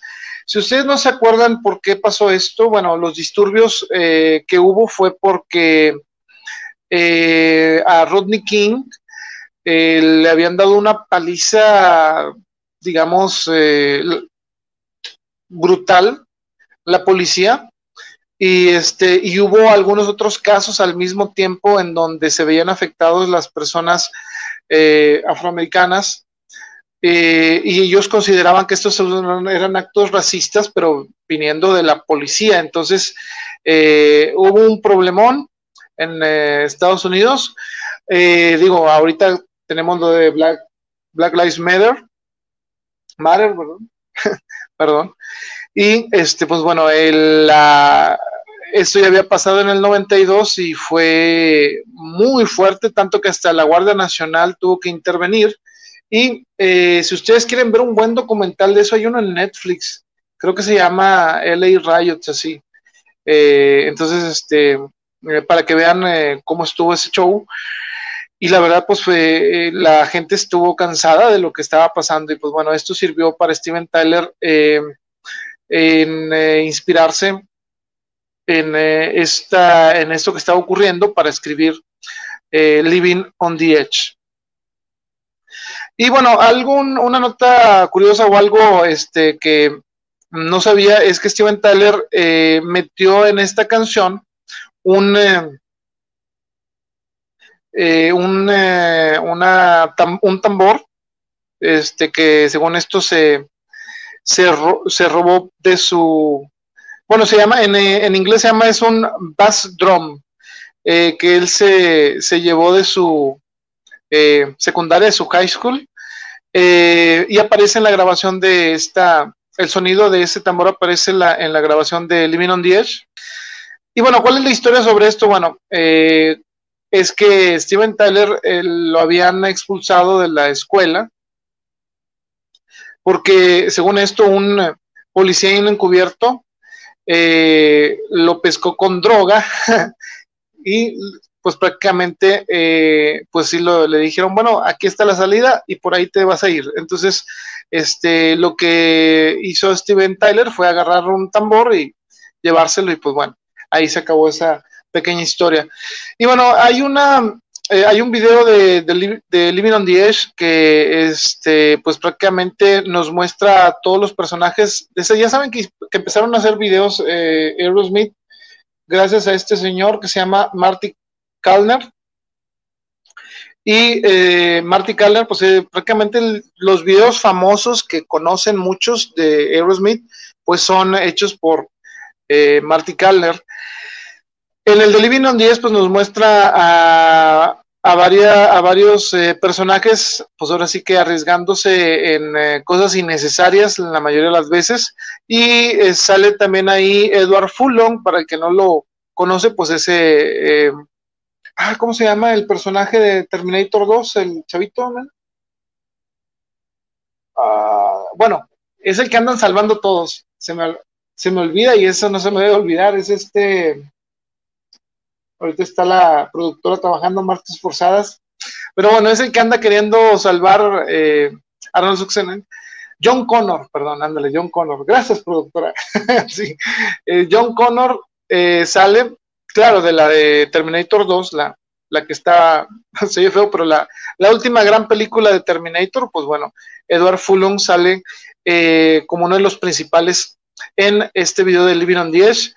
Aquí nos dice un dato que cuando lo sacaron en YouTube el video, el 24 de diciembre del 2009, este, eh, ha logrado tener 57 millones de vistas hasta, eh, bueno, esas fueron contabilizadas hasta el, diciembre de 2019. Entonces, como ven, eh, pues es uno de los videos que más ha sido visto en YouTube. Y bueno, ¿qué pasa cuando se ven tan Living on 10 en vivo? Bueno, durante el Guerra Grip, el tour de Guerra Grip, la banda este, metió una canción que muchos, cuando yo la vi, recuerdo, porque yo vi el gusto, pero como en 1997 que lo pude conseguir, no me pregunten cómo, pero pues ahí no había muchas, este, eh, muchas oportunidades de, conseguirlo. Yo eh, vi el, en vivo el Woodstock 99, donde se rumoraba que iba a estar Aerosmith, pero después llegaremos al 99, pero en el 94 no alcancé a, tener esa transmisión, pero después conseguí el Woodstock y eh, durante el concierto y antes de empezar Living on 10, había una canción muy buena que eh, servía de intro a Living on 10. Y siempre en ese entonces hay que recordar que no había un internet en donde te sacaran de muchas dudas y se tardaba como bastante tiempo en encontrar algo. Sobre todo si tenías Terra o uno de esos que se marcaba por teléfono y bueno, ¿para qué recordar traumas, verdad? Entonces, eh, investigué y para los que quieran saber cómo se llama esa canción, se llama She Cried y es una canción eh, que grabaron, eh, bueno, que se hizo famosa por Jay and the Americans. Y bueno, esa canción, si ustedes la quieren eh, ver en, desde la estación, busquen en la página desde la estación, desde el Facebook, ahí la, la posteamos, donde viene Living on 10 y empieza con She Cried. Y bueno, otra cosa que también Steven Tyler grita en medio de la canción es There ain't no life nowhere. Y ese es un eh, fragmento de una canción que se llama I Don't Live Today de Jimi Hendrix, para los que andan buscando algunos datos. Este, pues bueno, eso es. Esa canción de Living on the Edge, déjenme me regreso ahorita por acá. Eh, vamos a poner a Joe Perry, ok esta canción de Living on the Edge les hizo, eh, bueno, les eh, trajo un Grammy a la banda, porque, bueno, les hizo ganar un Grammy en el 93 por Best Rock Performance by a Duo or Group. Eh, y entonces, este, pues bueno, fue una de esas canciones que nosotros, digamos, sabemos si somos fan de la banda, que son de las, de las buenas letras que tiene. Eh, una, no sé si ustedes conozcan a, Weird Al Yankovic. bueno, él hizo una eh, parodia que se llama Living in the Fridge, este, y la pueden encontrar en el Alapalooza Album. Entonces, este, si ustedes quieren ver una versión de Living on 10, algo graciosa para los que les guste ese tipo de humor, no es para todos, digamos, eh, pueden verla en, eh, en el disco de Weird Al Yankovic. Recientemente hubo un problema con Living on the Edge y Donald Trump. Para los que no sepan qué pasó, bueno, esta canción, eh, cuando hacía, bueno, hubo un rally el, de Donald Trump el 21 de agosto del 2018 en West Virginia y se le ocurrió a Donald Trump poner, bueno, o al equipo de Donald Trump poner Living on the Edge. Entonces, ¿qué hizo Aerosmith? Bueno, Aerosmith le mandó una carta eh, que allá en Estados Unidos se conoce como cease and desist eh, al presidente, este, en donde, donde no le dejaban tocar esa canción, ¿verdad? Porque no estaban de acuerdo que la tocara. Entonces, este, no fue la única, porque eh, a lo mejor Donald Trump es fan de Aerosmith. Probablemente. Este, hizo lo mismo Donald Trump en su, durante su campaña, pero con la canción Dream On. Y pues claro que también les, le mandaron una carta de que, pues bueno, o sea, como que no toques nuestra canción, porque pues no queremos ese tipo de broncas, como quien dice, ¿no? Y eh, pues bueno, eh, Up and Dance eh, es otra de esas canciones que vienen en el Get Grip y que muchos fans están, eh, ¿cómo les diré? están eh, de acuerdo que son de las que, digamos, tienen más eh, doble sentido, se podrá decir. Bueno, pues son, eh, tienen muchas frases de doble, de doble sentido. Y para mencionar de esta canción, pues es que si ustedes ven la película de Wayne's World 2, sale Aerosmith cantando Shut and Dance. Y pues bueno, véanla si no la han visto, valga la redundancia. Y pues bueno, eh, es una muy buena versión en vivo. También aparece en ciertas versiones del Big Ones, este, como track escondido, en algunas veces aparece en vivo. Y pues bueno, vamos a irnos a la de Crying. Eh, si ustedes recuerdan, Crying es una canción de eh, Aerosmith que al menos en México pegó bastante. esa y Crazy fueron prácticamente las que hicieron que pues no, yo creo que, bueno, no sé aquí los amigos de otras partes también, eh, en el 93, 94, esta serie de videos hicieron que la MTV, a diferencia de lo que había pasado con el Don with Mirrors, que no les querían dar espacio, pues prácticamente eh, Marty Kalner eh, tuvo esa gran visión, digamos, de hacer videos que en ese momento captaran lo que el público de, eh, MTV estaba esperando. Y era una historia eh, sencilla y Alicia Silverstone. Con eso tenías. Para ese, para esos este, videos, ¿no? Y pues bueno, Crying fue dirigida por, como le habíamos dicho, Marty Kalner. Y este sería el primero de tres eh, apariciones de Alicia Silverstone, que ahorita les voy a poner una imagen este, de Alicia Silverstone. Para los que no la conozcan, es la chica de Ni Idea o Clueless. No me pregunten por qué sé eso, porque nunca he visto esa, película, pero sí, este, no me he atrevido a verla porque no me gustan las comedias románticas, ni Chihuahua en el Beverly Hills, ni nada de eso. Pero bueno, ella es este, como que esta foto está un poco pixeleada. Es un error de la producción. no se crean. Eh, vamos a poner esta, está, se ve más clara. Ya no, no se crean, aquí la producción ya me está aventando cosas.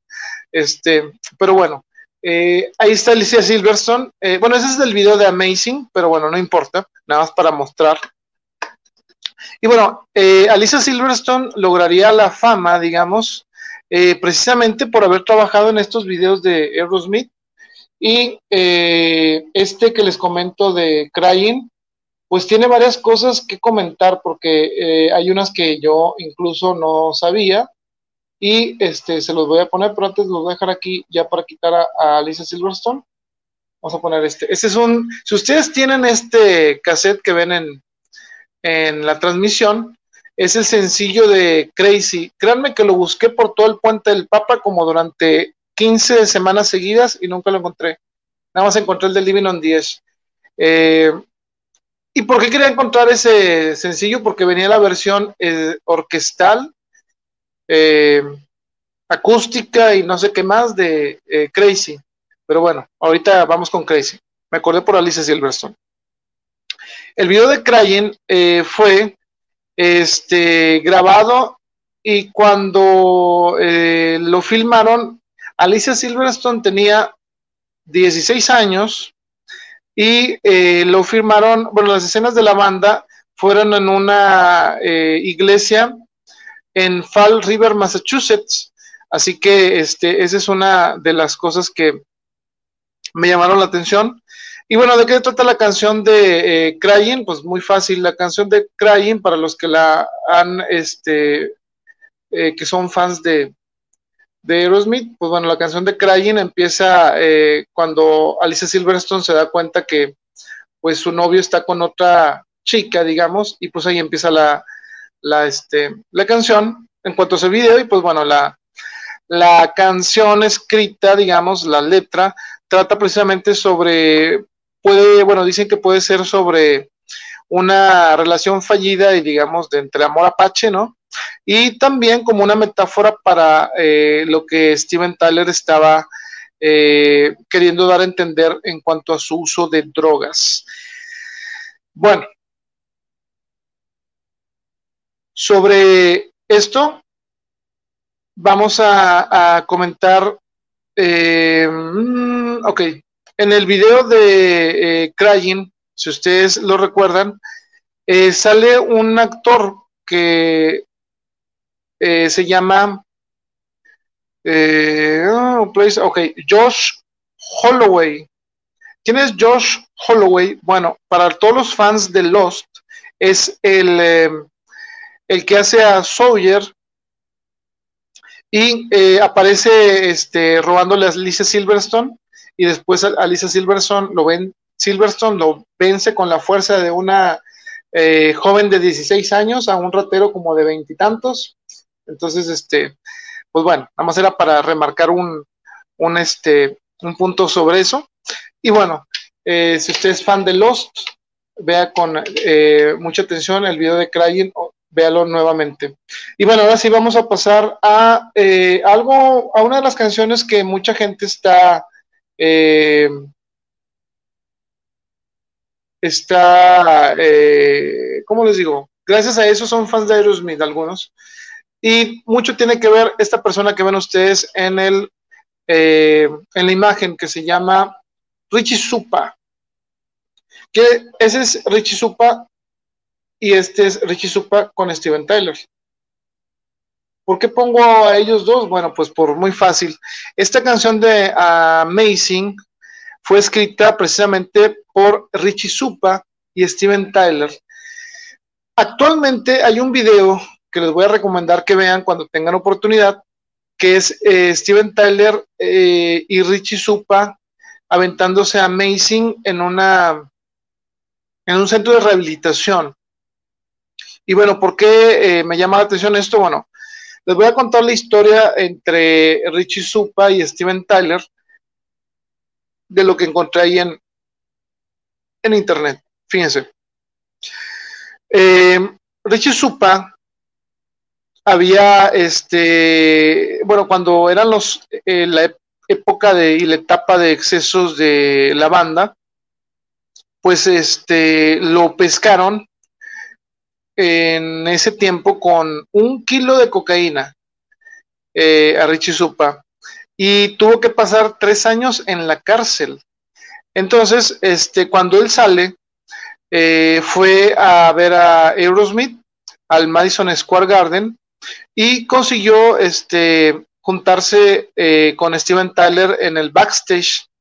Este, como les digo, durante esos tres años que estuvo Richie Supa en la cárcel, este, eh, era el periodo en que Aerosmith estaba tratando de estar sobrios, ¿no? Y bueno, ¿qué pasa cuando eh, llega Richie Supa con Steven Tyler en el backstage? Bueno, eh, Richie Supa tenía este ocho, bueno, eso es lo que, lo que encontré, tenía ocho pelotitas así de cocaína bajo su abrigo. Eh, y prácticamente le dijo a Steven Tyler, mira, aquí tengo dulces. Entonces, este, Richie Supa no sabía que eh, Steven Tyler ya no consumía y este Steven Tyler eh, le llamó a seguridad para que este pues corrieran a Richie Supa. Y si le dijo pues sabes qué si traes eso este no vengas porque te voy a seguir sacando entonces eh, le dijo regresa cuando tú también este no hayas consumido ni alcohol ni drogas por un año.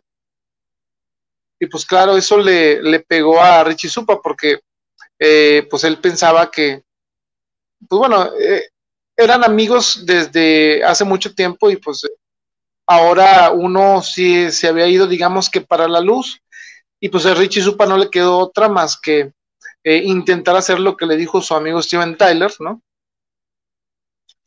Entonces, este, pues prácticamente lo hizo y Richie Supa, este, cuando logra hacer este año que eh, le había dicho Steven Tyler, en Alcohólicos Anónimos te dan una, bueno, no porque ya ahí, sino que en Estados Unidos les dan una, una medalla, un medallón por eh, un año sobrio y dice eh, Supa que se la manda a Steven Tyler.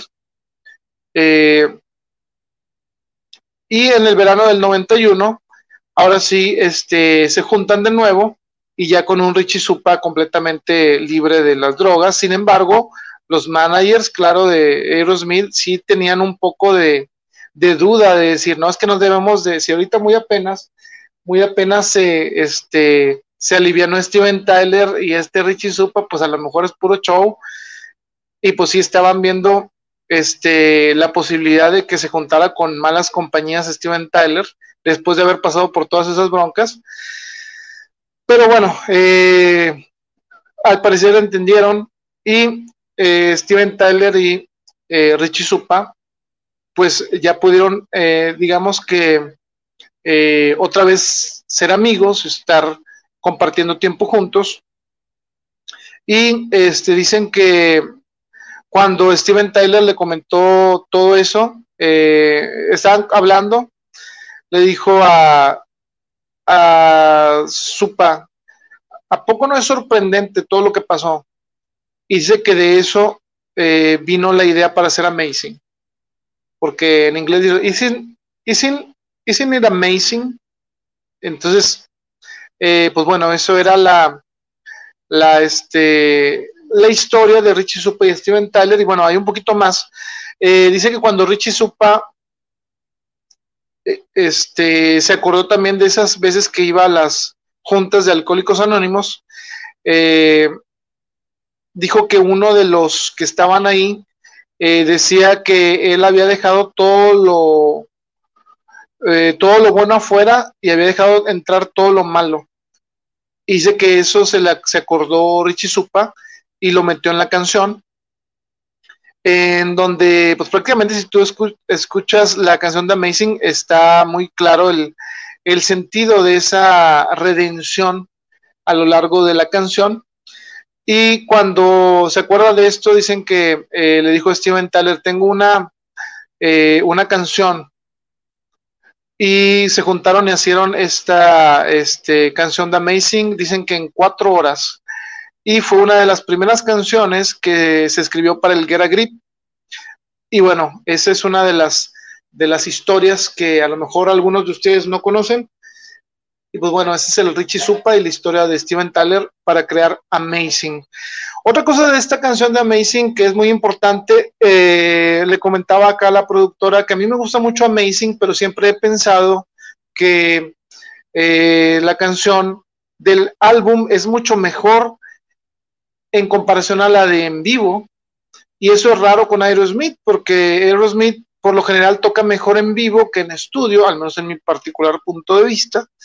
Eh, y una de las razones por la que yo creo que Amazing suena muy bien en estudio y no se logra ese efecto, bueno, la verdad es no es, ser muy exigente con, con Aerosmith, porque la verdad se escucha muy bien, pero el que hace la, eh, digamos que la segunda en el grito de la canción de Amazing es nada más y nada menos que Don Henley. Si ustedes ponen mucha, digamos, atención a su oído, lo agudizan, se ponen unos muy buenos audífonos, el que hace segunda en el grito de Amazing es nada más y nada menos que eh, Don Henley, eh, Don Eagle, de los Eagles. Pues esa es una de las razones por las que se oye muy bien. A mí me hubiera gustado, eh, no sé, alguna vez ver a la banda de Aerosmith, aunque sea nada más por esa canción, cantar con Don Henley en vivo Amazing. Eso hubiera sido muy, muy bueno, pero pues probablemente no lo vamos a ver. O no sé si haya pasado, pero bueno. ¿De qué va la canción de Amazing? Aparte de cómo se creó, bueno, eh, también Steven Tyler metió eh, y declaró sobre esta canción que eh, era, es donde estás en un punto de no retorno, donde estás a punto de hacer un cruce, de firmar con el diablo y quedarte con él, pero sabes que te va a venir a, a cobrar, ¿no?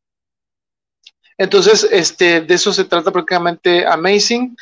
De, también eh, menciona que esta canción es, tomó parte de inspiración de cuando se separó Aerosmith. Y bueno, ¿qué más? Eh, ok, al final de la canción de Amazing, en algunas versiones, eh, y sobre todo en el video, se escucha una música algo antigua y esa música, para los que la quieran investigar, eh, es un snippet de eh, Lucky Milinder y la canción se llama Who Threw the Whiskey, ah, perdón, Who Threw the, Who Threw the Whiskey in the Well, o quién aventó el whisky al pozo. Y este se escucha la voz de Steven Tyler diciendo Uh, so from all of us at Aerosmith to all of you out there, wherever you are, remember the light at the end of the tunnel, maybe you, good night. O lo que es lo mismo, que para nosotros, eh, bueno, de nosotros Aerosmith, para todos ustedes allá afuera, donde quiera que estén, recuerden, la luz al final del túnel quizá seas tú. Buenas noches. Bueno, eso es eh, la canción, porque hay mucha gente que se saca de onda cuando la escucha, sobre todo las nuevas generaciones. Entonces hay que explicárselos. Pero bueno, ¿quién más? En el video sale un actor que es el principal de una película que se llama eh, Dazed and Confused. Y este, y bueno, eh, algo que estábamos comentando que en el video, eh, al parecer hay que está jugando ese videojuego virtual era ese chavo, pero no, al final te das cuenta que eh, la que está jugando es Alicia Silverstone. Y pues bueno, ¿qué más? Eh, sobre el video también, eh, Steven, no, perdón, Joe Perry, este, sufrió una pequeña lesión porque le pegaron en la cabeza, siempre le pegan en la cabeza a Joe Perry, no sé por qué, pero también con una cámara, con un crane de una cámara en un concierto, casi le, le andaban cortando la cabeza, se ve feo, pero sí. Este, y es, eh, Joe Perry salió lesionado de ese video. Si quieren ver más o menos cuándo fue eso, busquen eh, el VHS, a ver dónde lo encuentran, de Big Ones You Can Look At, o el detrás de las cámaras de Amazing. Probablemente si le ponen en YouTube Behind the Scenes, Amazing, ahí lo van a encontrar donde le pegan a, a Joe Perry en la cabeza.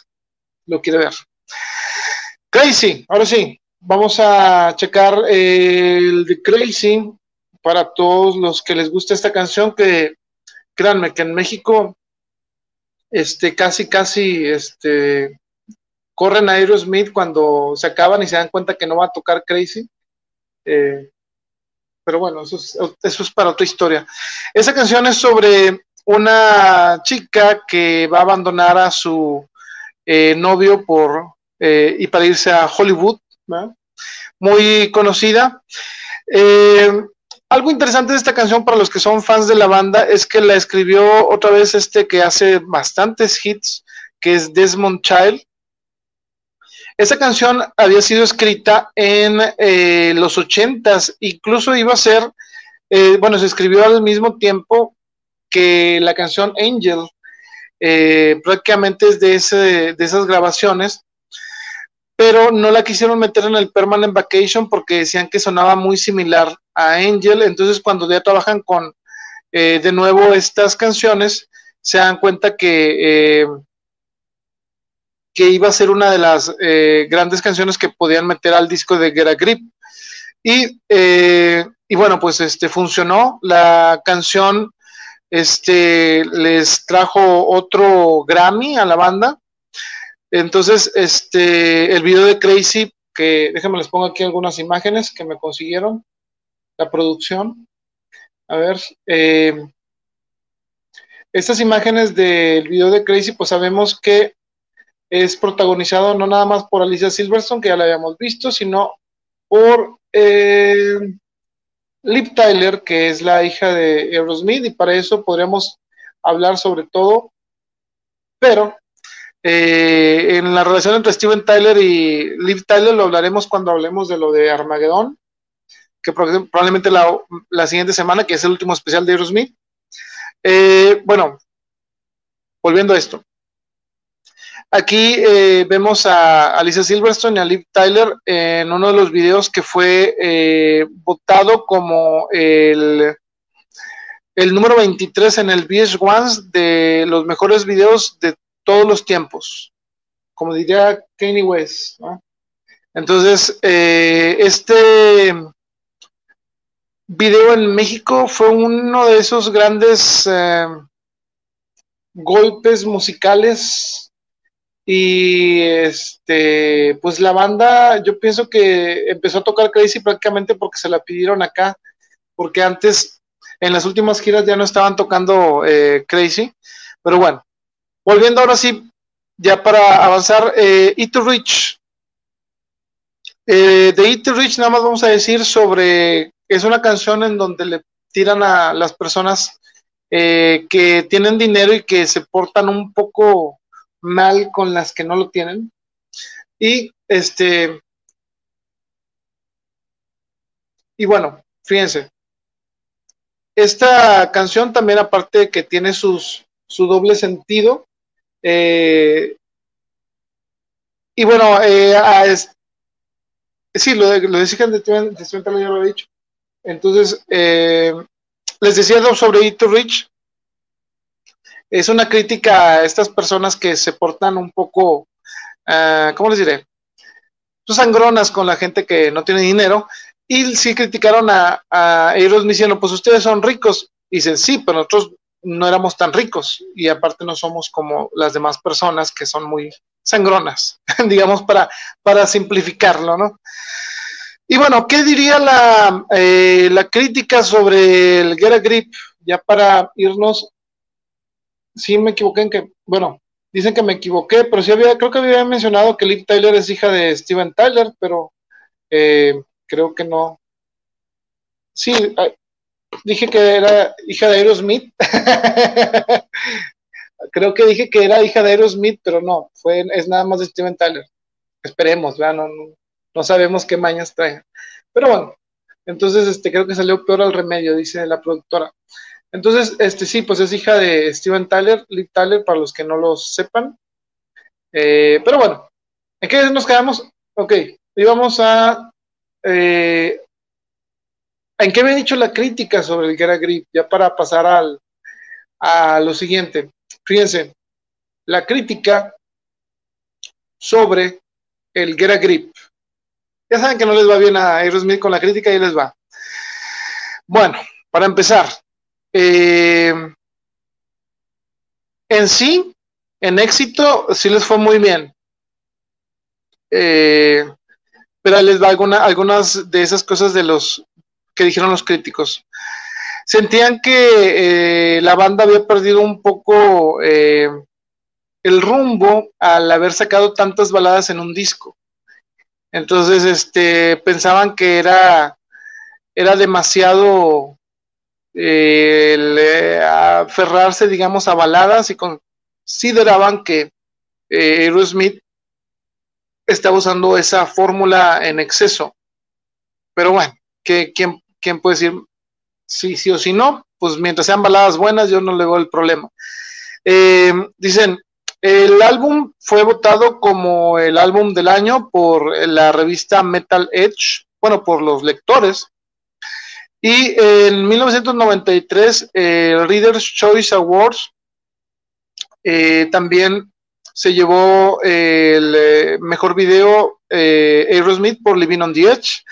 Mark Coleman de la Rolling Stones dijo eh, que eh, le recordaba el intro de, de to Rich a, a, una respuesta, bueno, a, una, a un tipo de rapeo que quiso hacer Steven Tyler ahí, pero que si bien eso era muy bueno, sentía que el álbum estaba muy sombrío en cuanto a las letras y que también le faltaba un poco de ese arriesgue que habían tenido con el pump porque hay que recordar, es que también cómo le sigues después del pump, ¿no? O sea, es muy fácil exigirle a una banda, oye, pues eh, acabas de hacer un gran disco, hazme otro mejor que el anterior, que es una obra maestra, es complicado. Pero bueno, eso es lo que decía la prensa. También eh, uno, eh, uno, un crítico dijo que eh, comparándolos, eh, comparando estas canciones, se parecen a las de a Living on the se parecía a la de Bon Jovi. Dice que se parecía en cuanto a que es como eh, Bon Jovi queriendo sonar a Aerosmith, pero después te das cuenta que es Aerosmith quien está cantando. Eso es lo que prácticamente dijo. Ya que como la prensa los quiere mucho a Aerosmith, ¿verdad? Entonces, pero también había de los buenos, porque un, em, un, crítico que se llama Robert Christock eh, le dio al álbum una reseña positiva y dijo que era su mejor trabajo desde Rocks. Entonces, pues bueno, ahí quedó. Eh, ¿Qué más pasó en esto? Pues eh, se dio la gira, eh, una extensa gira del Guerra Grip para promocionar esto. Y se me olvidó traerles una foto de un, de un videojuego. Por eso se me hace que lo vamos a dejar para. Ah, no, no, aquí está. Durante los 90 Aerosmith llegó no nada más a lo, a la, al MTV, sino llegó también a los videojuegos. El principal fue Revolución X de Aerosmith, y sí, lo tengo en Super Nintendo y todo lo tengo. Lo conseguí original, para los que pregunten, sí. Me, me costó bastante trabajo eh, conseguirlo, pero se pudo. Lamentablemente nunca me lo he acabado, está bien difícil, pero sí he sacado, bueno, ya después les contaré más, cuando hagamos uno de videojuegos, si es que lo hacemos. Pero para todos los fans, Revolución X eh, de Super Nintendo también sal, salió en PC. Y hay otro que se llama Quest for Fame.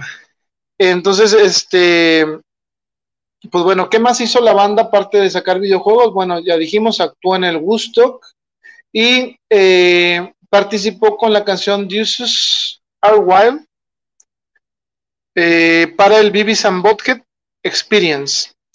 Eh, fíjense,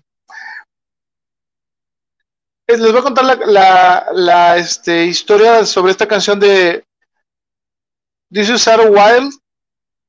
Esta canción que apareció en este soundtrack, digamos, de Bibis and Experience, eh, se suponía que debería haber salido para el pump o debería estar entre, eh, ¿cómo les diré?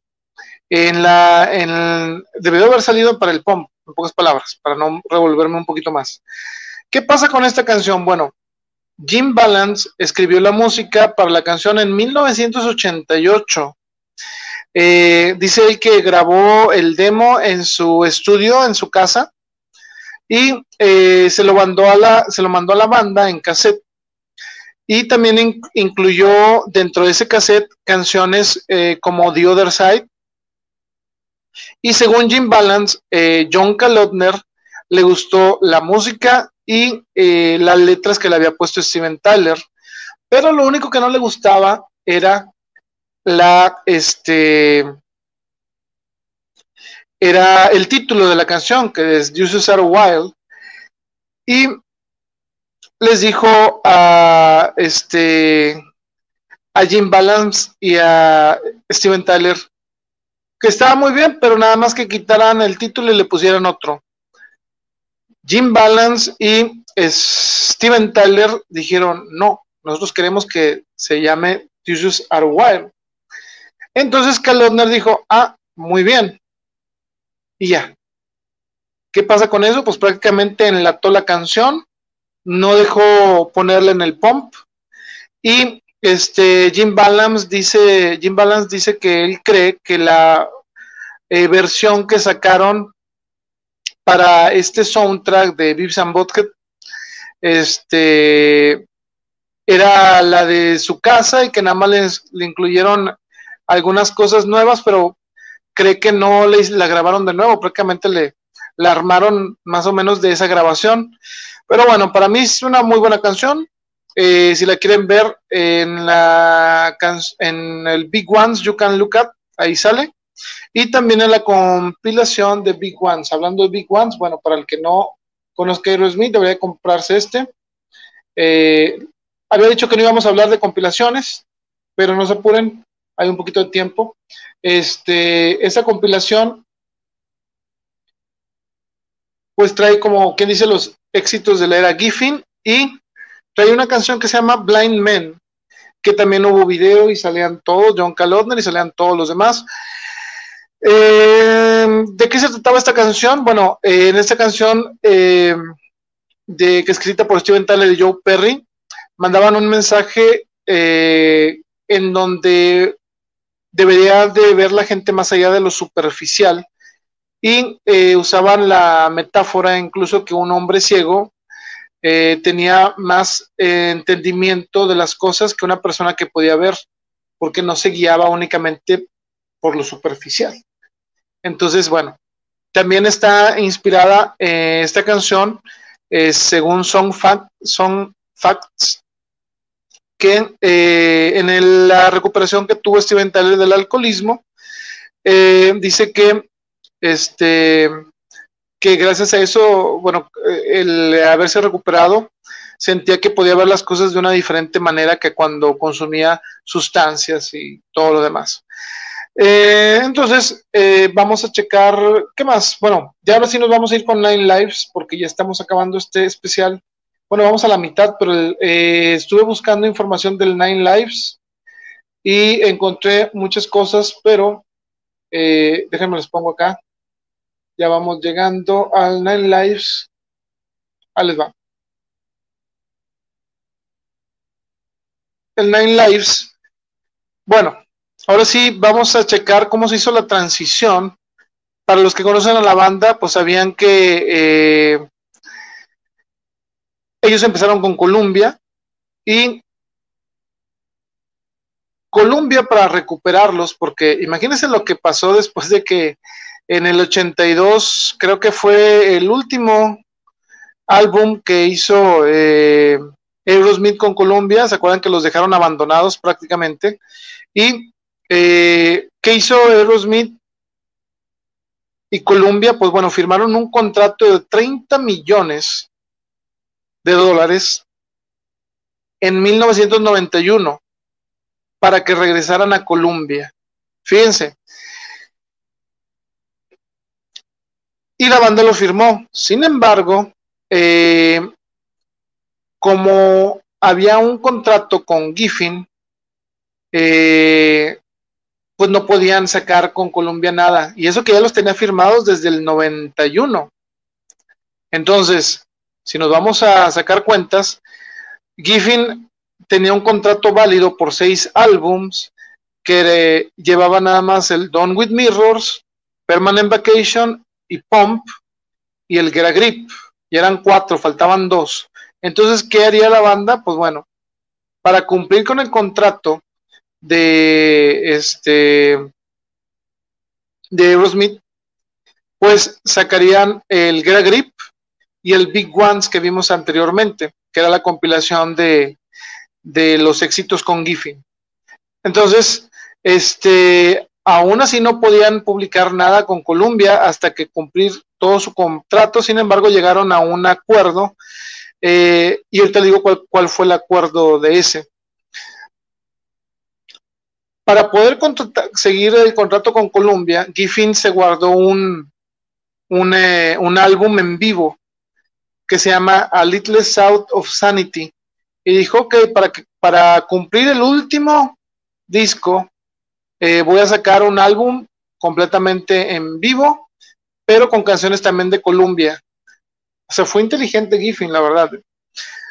Pero bueno, ahí queda, cumple su contrato Aerosmith con Columbia, sacan eh, el A Little South of Sanity después del Nine Lives y así ya cumple eh, la banda el contrato y empieza a trabajar con Columbia. Bueno, nos situamos en el 96. Eh, la banda, como les había dicho, ya sabiendo que con Giffin ya no iban a trabajar, iban a empezar con Columbia y tenían muchas expectativas Columbia Records por estar eh, de nuevo con Aerosmith y la banda.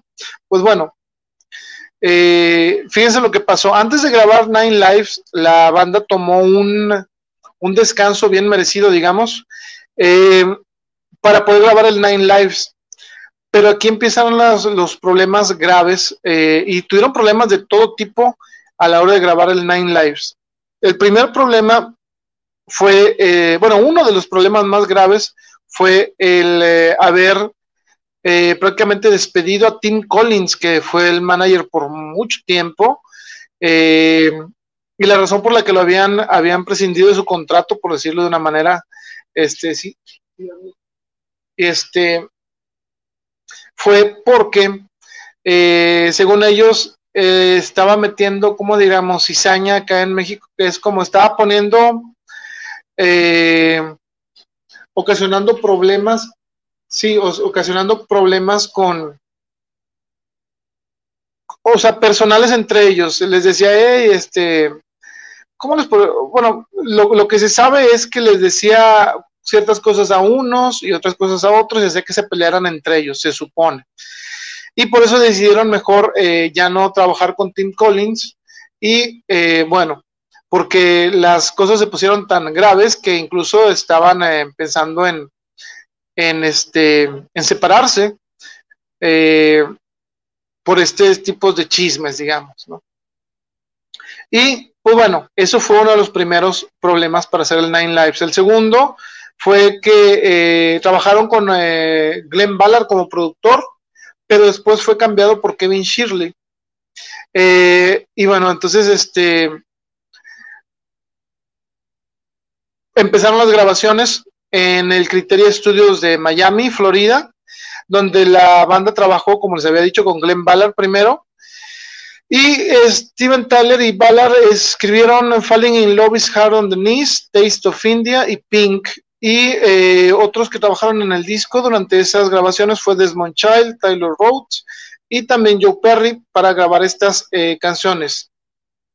Antes de empezar a, ya este, a meterse al estudio a grabar lo que habían hecho, eh, Joey Kramer, que es el baterista, eh, empezó a sufrir eh, un poco de depresión, bueno, digamos que bastante represión, depresión, perdón, porque eh, había tenido un problema anteriormente con eh, la pérdida de su papá, había fallecido y como que no le había guardado un luto y le había golpeado muy fuerte, entonces estaba, estaban este, teniendo un, eh, un colapso nervioso, como quien dice, y este, pues la verdad se tuvo que recluir él solo a, a componer esos problemas que arrastraba, ¿no?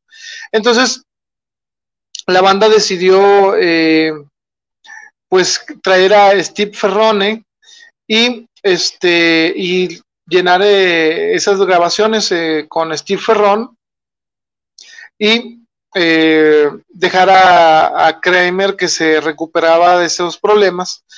Pero bueno, Eh, cuando regresa Kramer, ya un poco más recuperado de, la depresión, este, pues pasaron otro nuevo problema, eh, porque ya habían grabado las, las canciones con, con Steve Ferron. Y pues bueno, eh, la banda, digamos, decidió volver a grabar todo el trabajo para que Joey Kramer apareciera en el, en el disco, porque la verdad no se oía como eso, y pues digamos que como por apoyo moral también. Y entonces eso hizo que se retrasara el álbum de Nine Lives, que originalmente iba a ser lanzado en el verano del 96.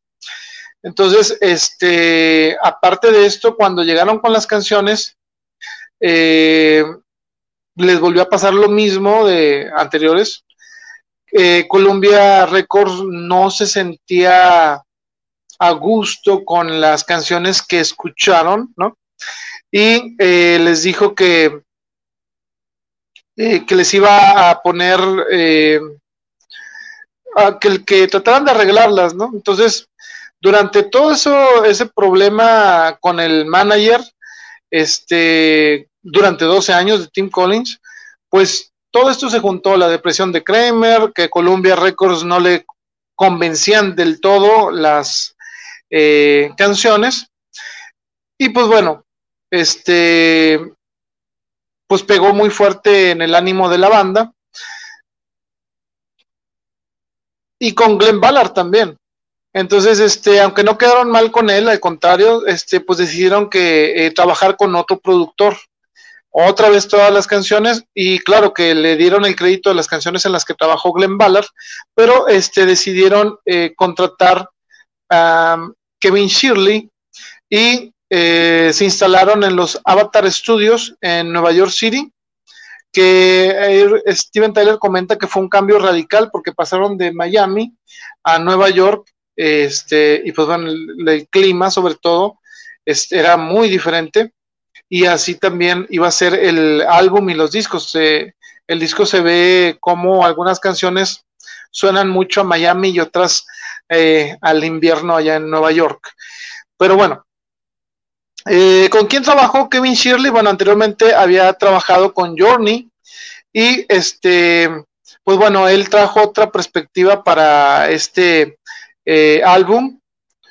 Entonces, este, Steven Tyler cuando lo estaban eh, haciendo declaró que quería sacar un sonido influenciado casi por ACDC en algunas canciones, querían sonar ese tipo de rock, ¿no? Y también este, eh, decía que iba a ser una mezcla entre Toys in the Attic y el Rocks. Y para mí, yo digo que sí, la verdad, este fue lo mejor de entre los dos, porque tenía todo. Ahorita vamos a hablar un poquito sobre esto.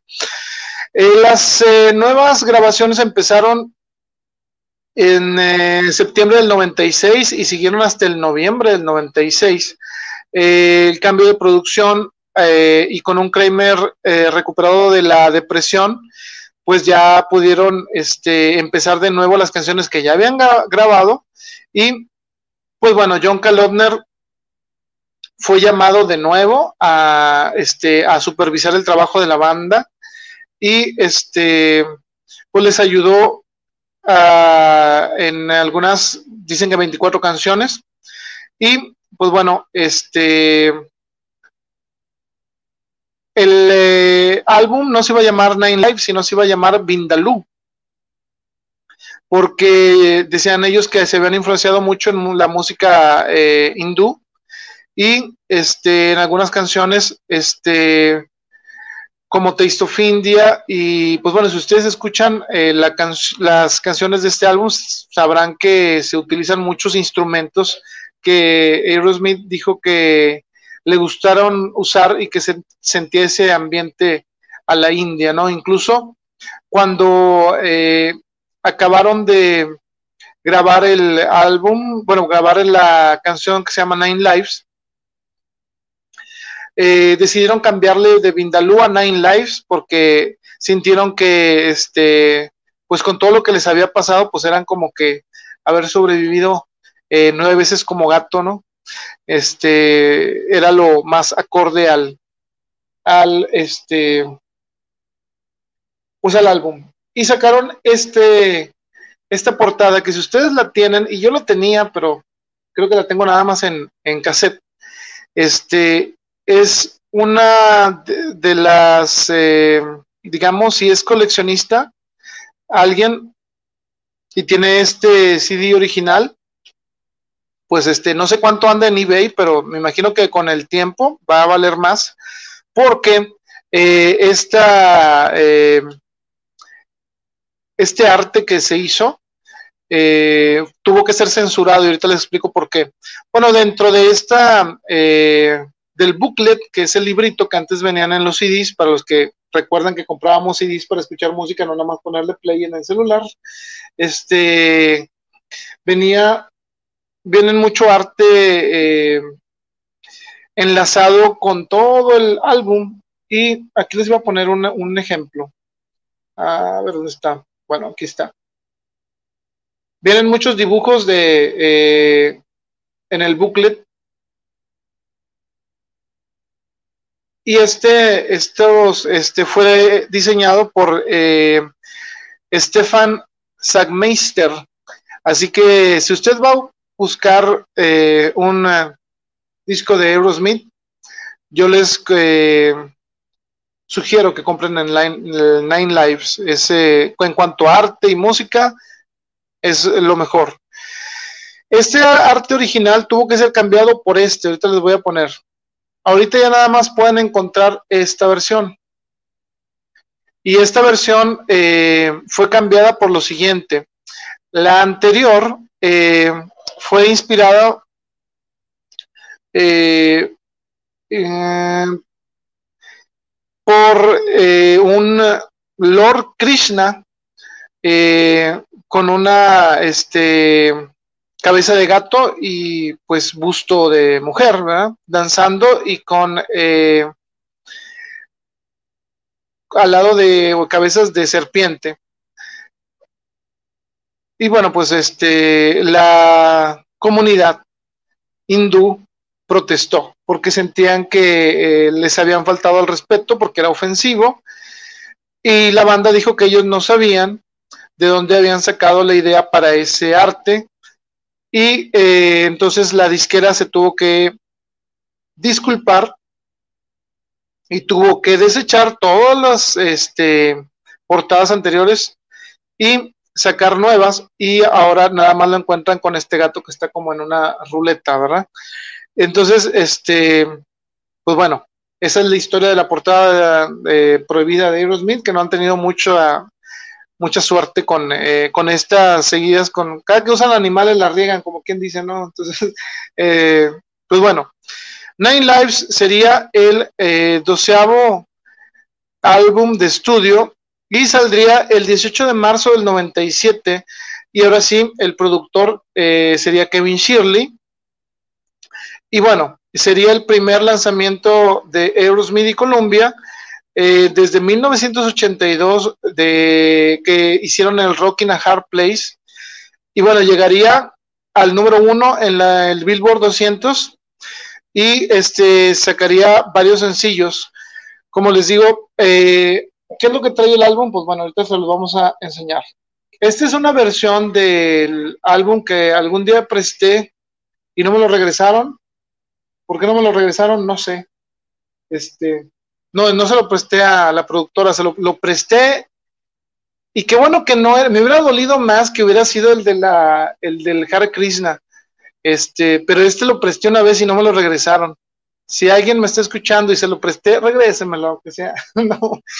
Eh, y luego me lo prestaron, no voy a decir por cuál me lo prestaron porque es demasiado, no, no quiero hacerle mala fama al otro grupo, pero, pero sí, este, fue un gran error, creo que uno de los peores errores que he cometido, prestar Nine Lives, pero bueno, ustedes no presten discos de Aerosmith. A menos, no, sí, no presten nada, ni libros tampoco. No presten el de Lobo ni el de Kimura, que los compren mejor. Este, bueno, volviendo a Aerosmith, este, hay canciones que eh, fueron exclusivas para otros mercados como Fall Together, como siempre, este, a Japón lo consienten más, ¿verdad? Eh, este, ¿qué otra? Pues bueno, eh, en esta versión que ustedes están viendo ya aparece I Don't Want to Miss a Thing, que no vamos a hablar de ella el día de hoy. Pero bueno, este, estuvieron muchas canciones eh, y ahí les va. Eh, en esta versión que ustedes están viendo, voy a comentarles quién las escribió por canción. Ahí les va. Número uno es Nine Lives, es de Tyler Perry y Marty Frederiksen perdón. Falling in Love is Hard on the Knees, Tyler Perry y Glenn Ballard. Hole in My Soul, Tyler Perry y Desmond Child. Taste of India, Tyler Perry y Ballard. Full Circle, Tyler y Taylor Road. Eh, Something's Gotta Give, Tyler Perry y Fredis, Frederiksen. Ah, ¿cómo se me bateó con el Frederiksen? Eh, Ain't That a Beach, Tyler, Perry y Child. Si se han fijado que pronuncio muy bien esas palabras, Y The Farm es Tyler, Perry, Mark Hudson, Steve Dudas, que son los que escribieron The Farm. Crash eh, le escribió Tyler Perry, Hudson y Dominic Miller. Kiss Your Past Goodbye, muy buena, por cierto. Tyler y Hudson. Pink eh, le escribió Tyler, Richard Supa y Ballard. Y para eh, el Attitude Adjustment le escribió Tyler Perry y Frederiksen.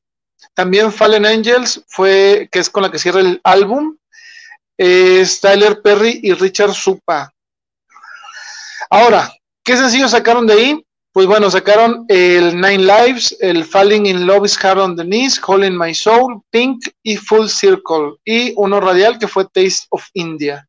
Pero sí, vamos a entrar ya en, en la última etapa de este especial. Espero que les esté gustando.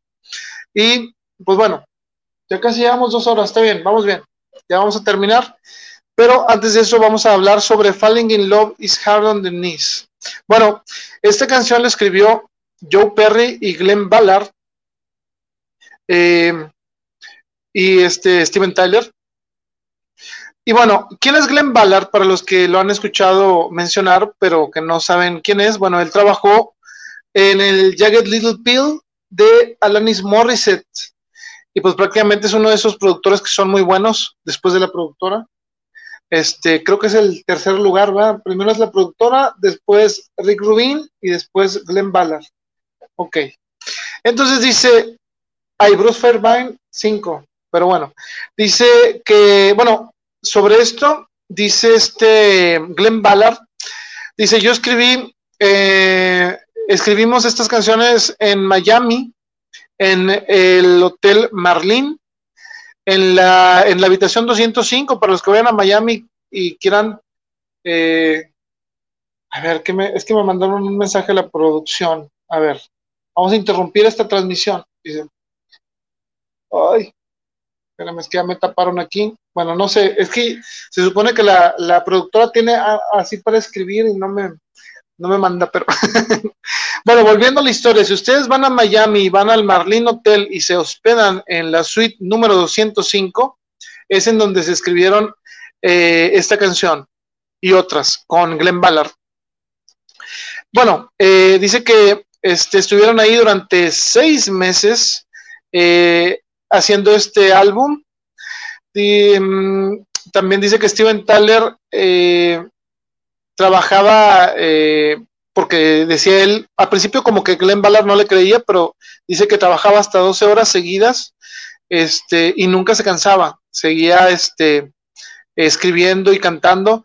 Y Glenn Ballard dice que él no conocía a nadie que durante 12 horas pudiera estar cantando este, y que no se notara el cansancio en su voz, pero que al que él vio como Steven Tyler sí podía hacerlo y sí se quedó así como que, oh, Steven Tyler sí la arma, Pero bueno, dice que eh, estaban tratando de escribir algo gracioso y se les ocurrió eh, escribir Falling in Love is Hard on the Knees.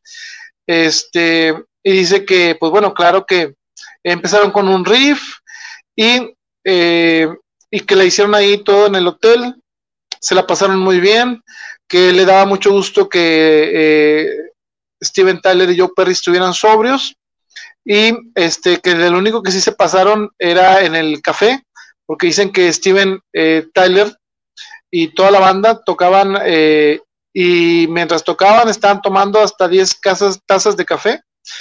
Y bueno, que así se la pasaron durante todas esas, todas esas grabaciones, tomando expresos y café eh, para mantener el espíritu arriba, como quien dice. Y bueno, el video de Falling in Love is Hard on the Knees, pues bueno, para los que no sepan, lo dirigió Michael Bay y este lo describe como una mezcla de 12 monos y Brasil.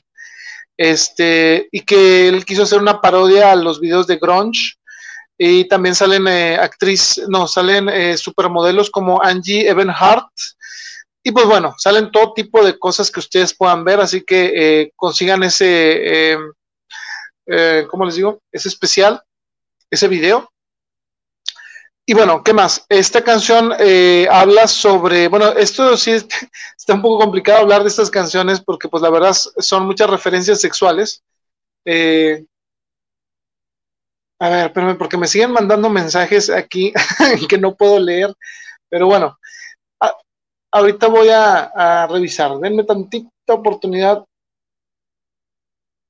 No, pues este, mándamelo por, un, eh, por una carta mejor como dice Aerosmith, write me a letter, porque me tapan todo el, eh, todo el, toda la pantalla. Bueno, les decía que la canción eh, de Falling in Love is Hard on es un poquito difícil de describir para que no se me ofendan muchos o muchas. Bueno, es sobre un, eh, un tipo, digamos, que es usado por las mujeres para eh, tener eh, sexo oral, digamos.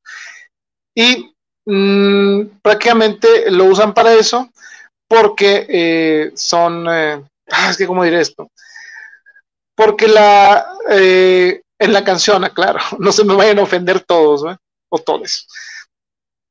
Porque pues para eso es para lo único que sirve, porque la mujer de ahí no les gustan los hombres, sino las mujeres. Entonces, de eso se trata Falling in Love is Hard on the Knees. Y, pues bueno, entonces, este, de eso eh, va la canción. Por eso en el video, si ustedes se dan cuenta, está amarrado esta persona y pues bueno, es todo. No voy a comentar nada más. Eh, Steven Tyler eh, eso declaró en su biografía de la banda. Y pues bueno, para que los que escuchan la canción pues bueno, sepan de qué es. Y nos vamos a pasar ahora sí totalmente eh, a otro tema. Y si ustedes recuerdan a esta persona que ven en eh, la imagen es Eva Méndez. Y Eva Méndez hace de entre buena y mala eh, en este video. Si ustedes estuvieron en los noventas pendientes de, pendiente de D99 y MTV, pues sabrán que estas imágenes pertenecen al video de Hole in My Soul. Y bueno, eh, Hole in My Soul fue dirigido por eh, el mismo que dirigió el video de November Rain de Guns N' Roses. Eh, y este director se llama Andy Morahan.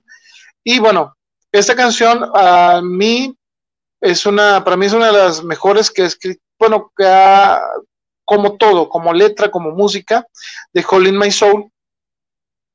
Y este, lamentablemente para todos los que nos gusta, solamente eh, fue tocada en el tour del 97 al 99. Y de ahí eh, casi nunca ha sido tocada. Si acaso algunos fragmentos, incluso eh, creo que en México fue cuando Steven Tyler y en algunos otros lugares, pero antes de tocar Dream On, antes de tocar Dream On, este, se aventó un pedacito de Hole in My Soul y la verdad se veía como que Steven Tyler no se acordaba ni de la letra. Y pues bueno, para mí es una de las grandes canciones de Aerosmith, pero casi nunca la tocan. Si ustedes regresamos todos en a ver conciertos y todo, y la banda regresa al el próximo año, esperemos que les den oportunidad. A les va lo que dijo Brad Whitford sobre esta canción en, en una entrevista que tuvieron para Song Facts. Este, dijo que de todas las canciones eh, de las que él se sorprendió más que no estuvieran en las, eh, digamos, listas de popularidad fue esta. Eh, él pensaba que iba a ser un éxito la canción desde que era creado, y déjame les digo lo que dijo. Dice, quizá fue porque estaba muy deprimente, pero eh, yo recuerdo haber estado en el estudio pensando que iba a ser una de esas canciones que iba a estar sonando en el radio y este que a todos les iba a, terminar gustando. Dijo Brad Whitford, también añadió que eh, pero bueno, eso es lo que tú, eh, las sorpresas que te dan cuando creas música y eh, siempre esperas que tenga o que salga algo bueno y a veces pues no resulta de esa manera. Entonces también este, ese fue la opinión de Brad Whitford sobre Calling My Soul. Y pues bueno, lamentablemente, eh, al menos en Estados Unidos, como que no logró el impacto que querían. Sin embargo, aquí en México eh, es una de las canciones que más conocen de, de Aerosmith. Y yo recuerdo que en el 2007, cuando vino a Monterrey, este, que decía, la única que estoy seguro que no va a tocar es Crazy y Calling My Soul. Y la gente que no conocía a Aerosmith y nada más conocía las canciones de los videos, pensaba que eran las únicas que iban a tocar. Entonces ahí se dio un pequeño disgusto de toda la gente que fue por ver las baladas de Aerosmith en vivo, pero pues no, lamentablemente para ellos y para muchos de nosotros, porque a mí también me gustan, digo, lo, lo que toca Aerosmith por mí está muy bien, pero este sí comprendo que los fans de, que nada más les gustaba ver los videos, pues se decepcionaran al ver que ni Crazy y tampoco eh, Hall My Soul eh, fueron tocadas y, ya para ese entonces todavía tenían Fly Away From Here que tampoco eh, tocó. Entonces, este, pues les comento eso, ya lo comentaremos más adelante cuando Aerosmith vino a México, lo dejaremos para el último. Pero bueno, Taste of India, vamos a cambiar y ya para terminar, vamos a dejarles aquí el, pues vamos a quedarnos con la portada, al cabo o bueno, no, con este. Eh, Taste of India eh, sale de, el título lo sacaron mientras iban pasando enfrente de un restaurante que precisamente se llamaba Taste of India. Y bueno, eso es todo, eh, todo ese dato de, de esa canción.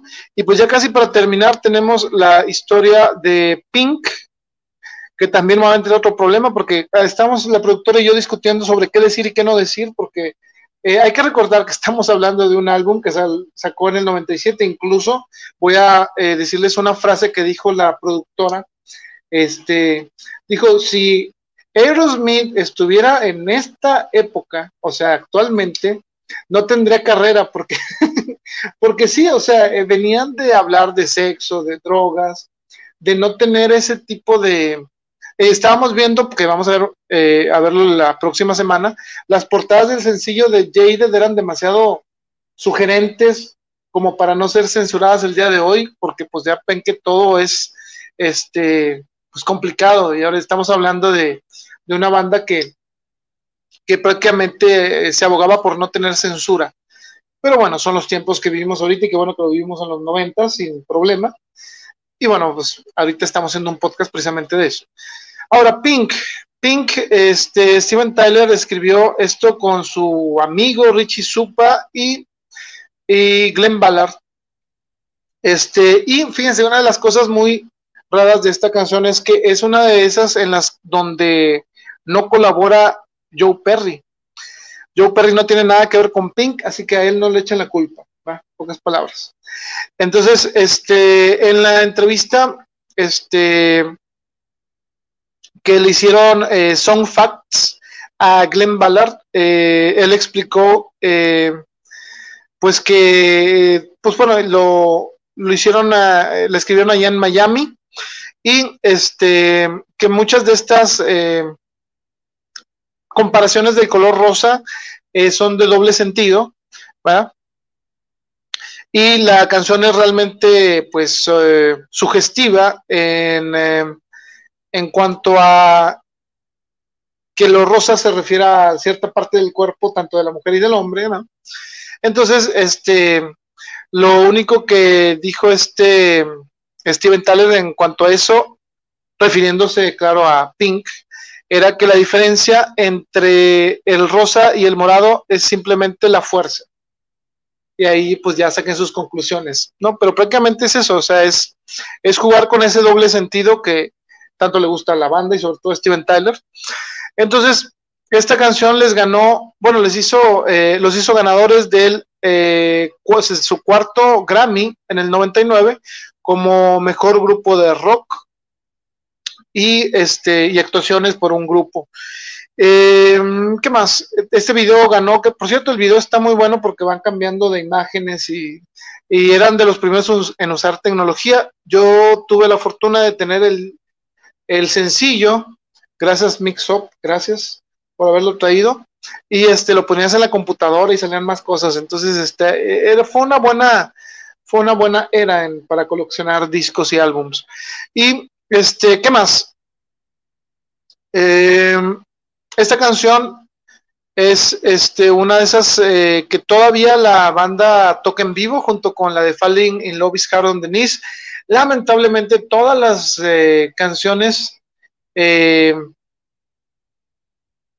que no sean Pink o Falling in Love casi no son tocadas. La última que recuerdo que tocaron de este álbum fue Taste of India y la tocaron, eh, o sea que no fueran las otras dos, eh, la tocaron en el concierto de Bangalore el 2 de junio del 2007, se aventaron Taste of India, precisamente pues porque estaban en la India. ¿Cómo les fue con la crítica? Bueno, ¿cómo crees que les haya ido con la crítica productora? ¿Bien o mal? La productora dice que bien. Pues no es cierto, como dice cierto personaje de los noventas también, ¿verdad? Dice eh, Stephen Thomas Erlewine de All Music eh, comparó Nine Lives eh, con lo siguiente. Dice, Nine Lives creo que está demasiado producido. Eh, con un Aerosmith intentando sonar eh, vibrante y eh, de onda, que irónicamente hace que suenen cansados. Es lo que dijo la crítica. No solamente en canción, sus canciones no son, en inglés se dice catchy, pero no son pegajosas. Eh, no importa cuánto lo intenten. Falling in Love is Hard on the Knees nunca desarrolla un, eh, un gancho, dice. Y tampoco es una gran excepción de una buena canción. Así dijo este camarada de Nine Lives. Créanme que yo no sé, o sea, por qué eh, a los críticos siempre todo lo que haga Aerosmith no les gusta, pero para mí, digo, esta es mi crítica, es el mejor disco de Aerosmith. Así es.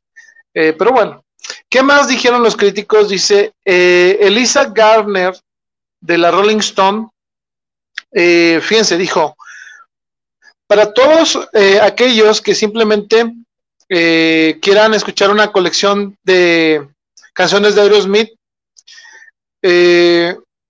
sin una, sin oír las baladas, Nine Lives, este podrá hacer que los los este ah, ¿cómo se llama? Los defraude, pero para los que no les importa, pues está muy bien. O sea, les están pagando prácticamente por haber sacado baladas también. Este, ¿qué más? ¿Qué más les dijeron? Eh, ah, bueno, hubo otras que también dijeron, que este, pues que sí estaba bueno el álbum, pero consideraban mejor el pump, pero pues estamos hablando de que el Nine Labs ya tenía como siete años, no, perdón, seis años eh, después del pump, no más, ocho casi. Bueno, ahí me confundí porque ya es demasiado tarde. Pero bueno, no se apuren. Eh, ¿Qué pasó con esto? Las cosas no se compondrían incluso se pondrían peor, pero eso ya lo dejaremos por otra, eh, para otra ocasión. Este, nos vamos a quedar hasta aquí, eh, porque para el siguiente eh, vamos a regresar con, con, la, con lo último que ha hecho la banda. Ahora sí. vamos a regresar con lo último que ha hecho la banda, eh, incluyendo lo del Just Push Play. el Just Push Play salió en el 2001, o sea que nos vamos a aventar 19 años, pero aquí lo importante, Aerosmith hizo en el 2001 el Just Push Play, después 2004, si no mal recuerdo, hizo el Honky Non Bobo, y después en el 2012, eso me lo estoy eh, casi aprendiendo, en 2012 fue el Music from Another Dimension. Entonces, eh, no, no recuerdo bien este cuánto, bueno, no es que no recuerde bien, no sé si vamos a hablar sobre este, las recopilaciones, porque sacaron, durante ese periodo sacaron bastantitas. Eh, creo que no serían necesarias a excepción de una o dos, donde incluyeron material nuevo, pero este, fue muy poco, la verdad. Eh, a partir de este punto en adelante, o sea, del 2000, eh, bueno, de 1990, no, vamos, vamos, a empezarlo el siguiente desde el I Don't Want to Miss a Thing y lo vamos a terminar ya hasta lo último. Entonces, este, pues bueno, creo que eso ha sido todo. Eh, ya son las dos horas con 18 minutos. Espero que les haya gustado. Espero que este, sigan apoyando la banda. Eh, recuerden de entrar a las páginas de Nanajo Oficial y también de eh, Rosy Almaraz Poesía Viva. Eh, desde la estación también tenemos página. Unirse a los grupos de Aerosmith que este, afortunadamente nos dan ahí oportunidad de compartir y pues también apoyar a Aerosmith, que probablemente va a venir una, nueva producción, según lo informaba o lo daba a entender Tom Hamilton hace algunos, algunas, eh, algunos meses quizá. Y pues bueno, eh, por mi parte ha sido todo. Si, ustedes este, quieren seguirme en algunas eh, redes sociales, pueden buscarme como Arturo Hernández Fuentes. Si quieren ver desde la estación en YouTube, pueden hacerlo, suscríbanse. Y regresaremos la próxima semana con más secciones y con la parte final de Aerosmith ahora sí, para dar por concluido a esta gran banda y anunciar el siguiente, eh, que ya lo tenemos y ya lo estamos preparando. Este eh, va a ser de México, por eso es lo único que podemos decir y seguro que les va a gustar también. Entonces, este, pues por mi parte, como quien dice, solo me queda decirles gracias a todos ustedes, buenas noches y vámonos antes de que vengan por nosotros.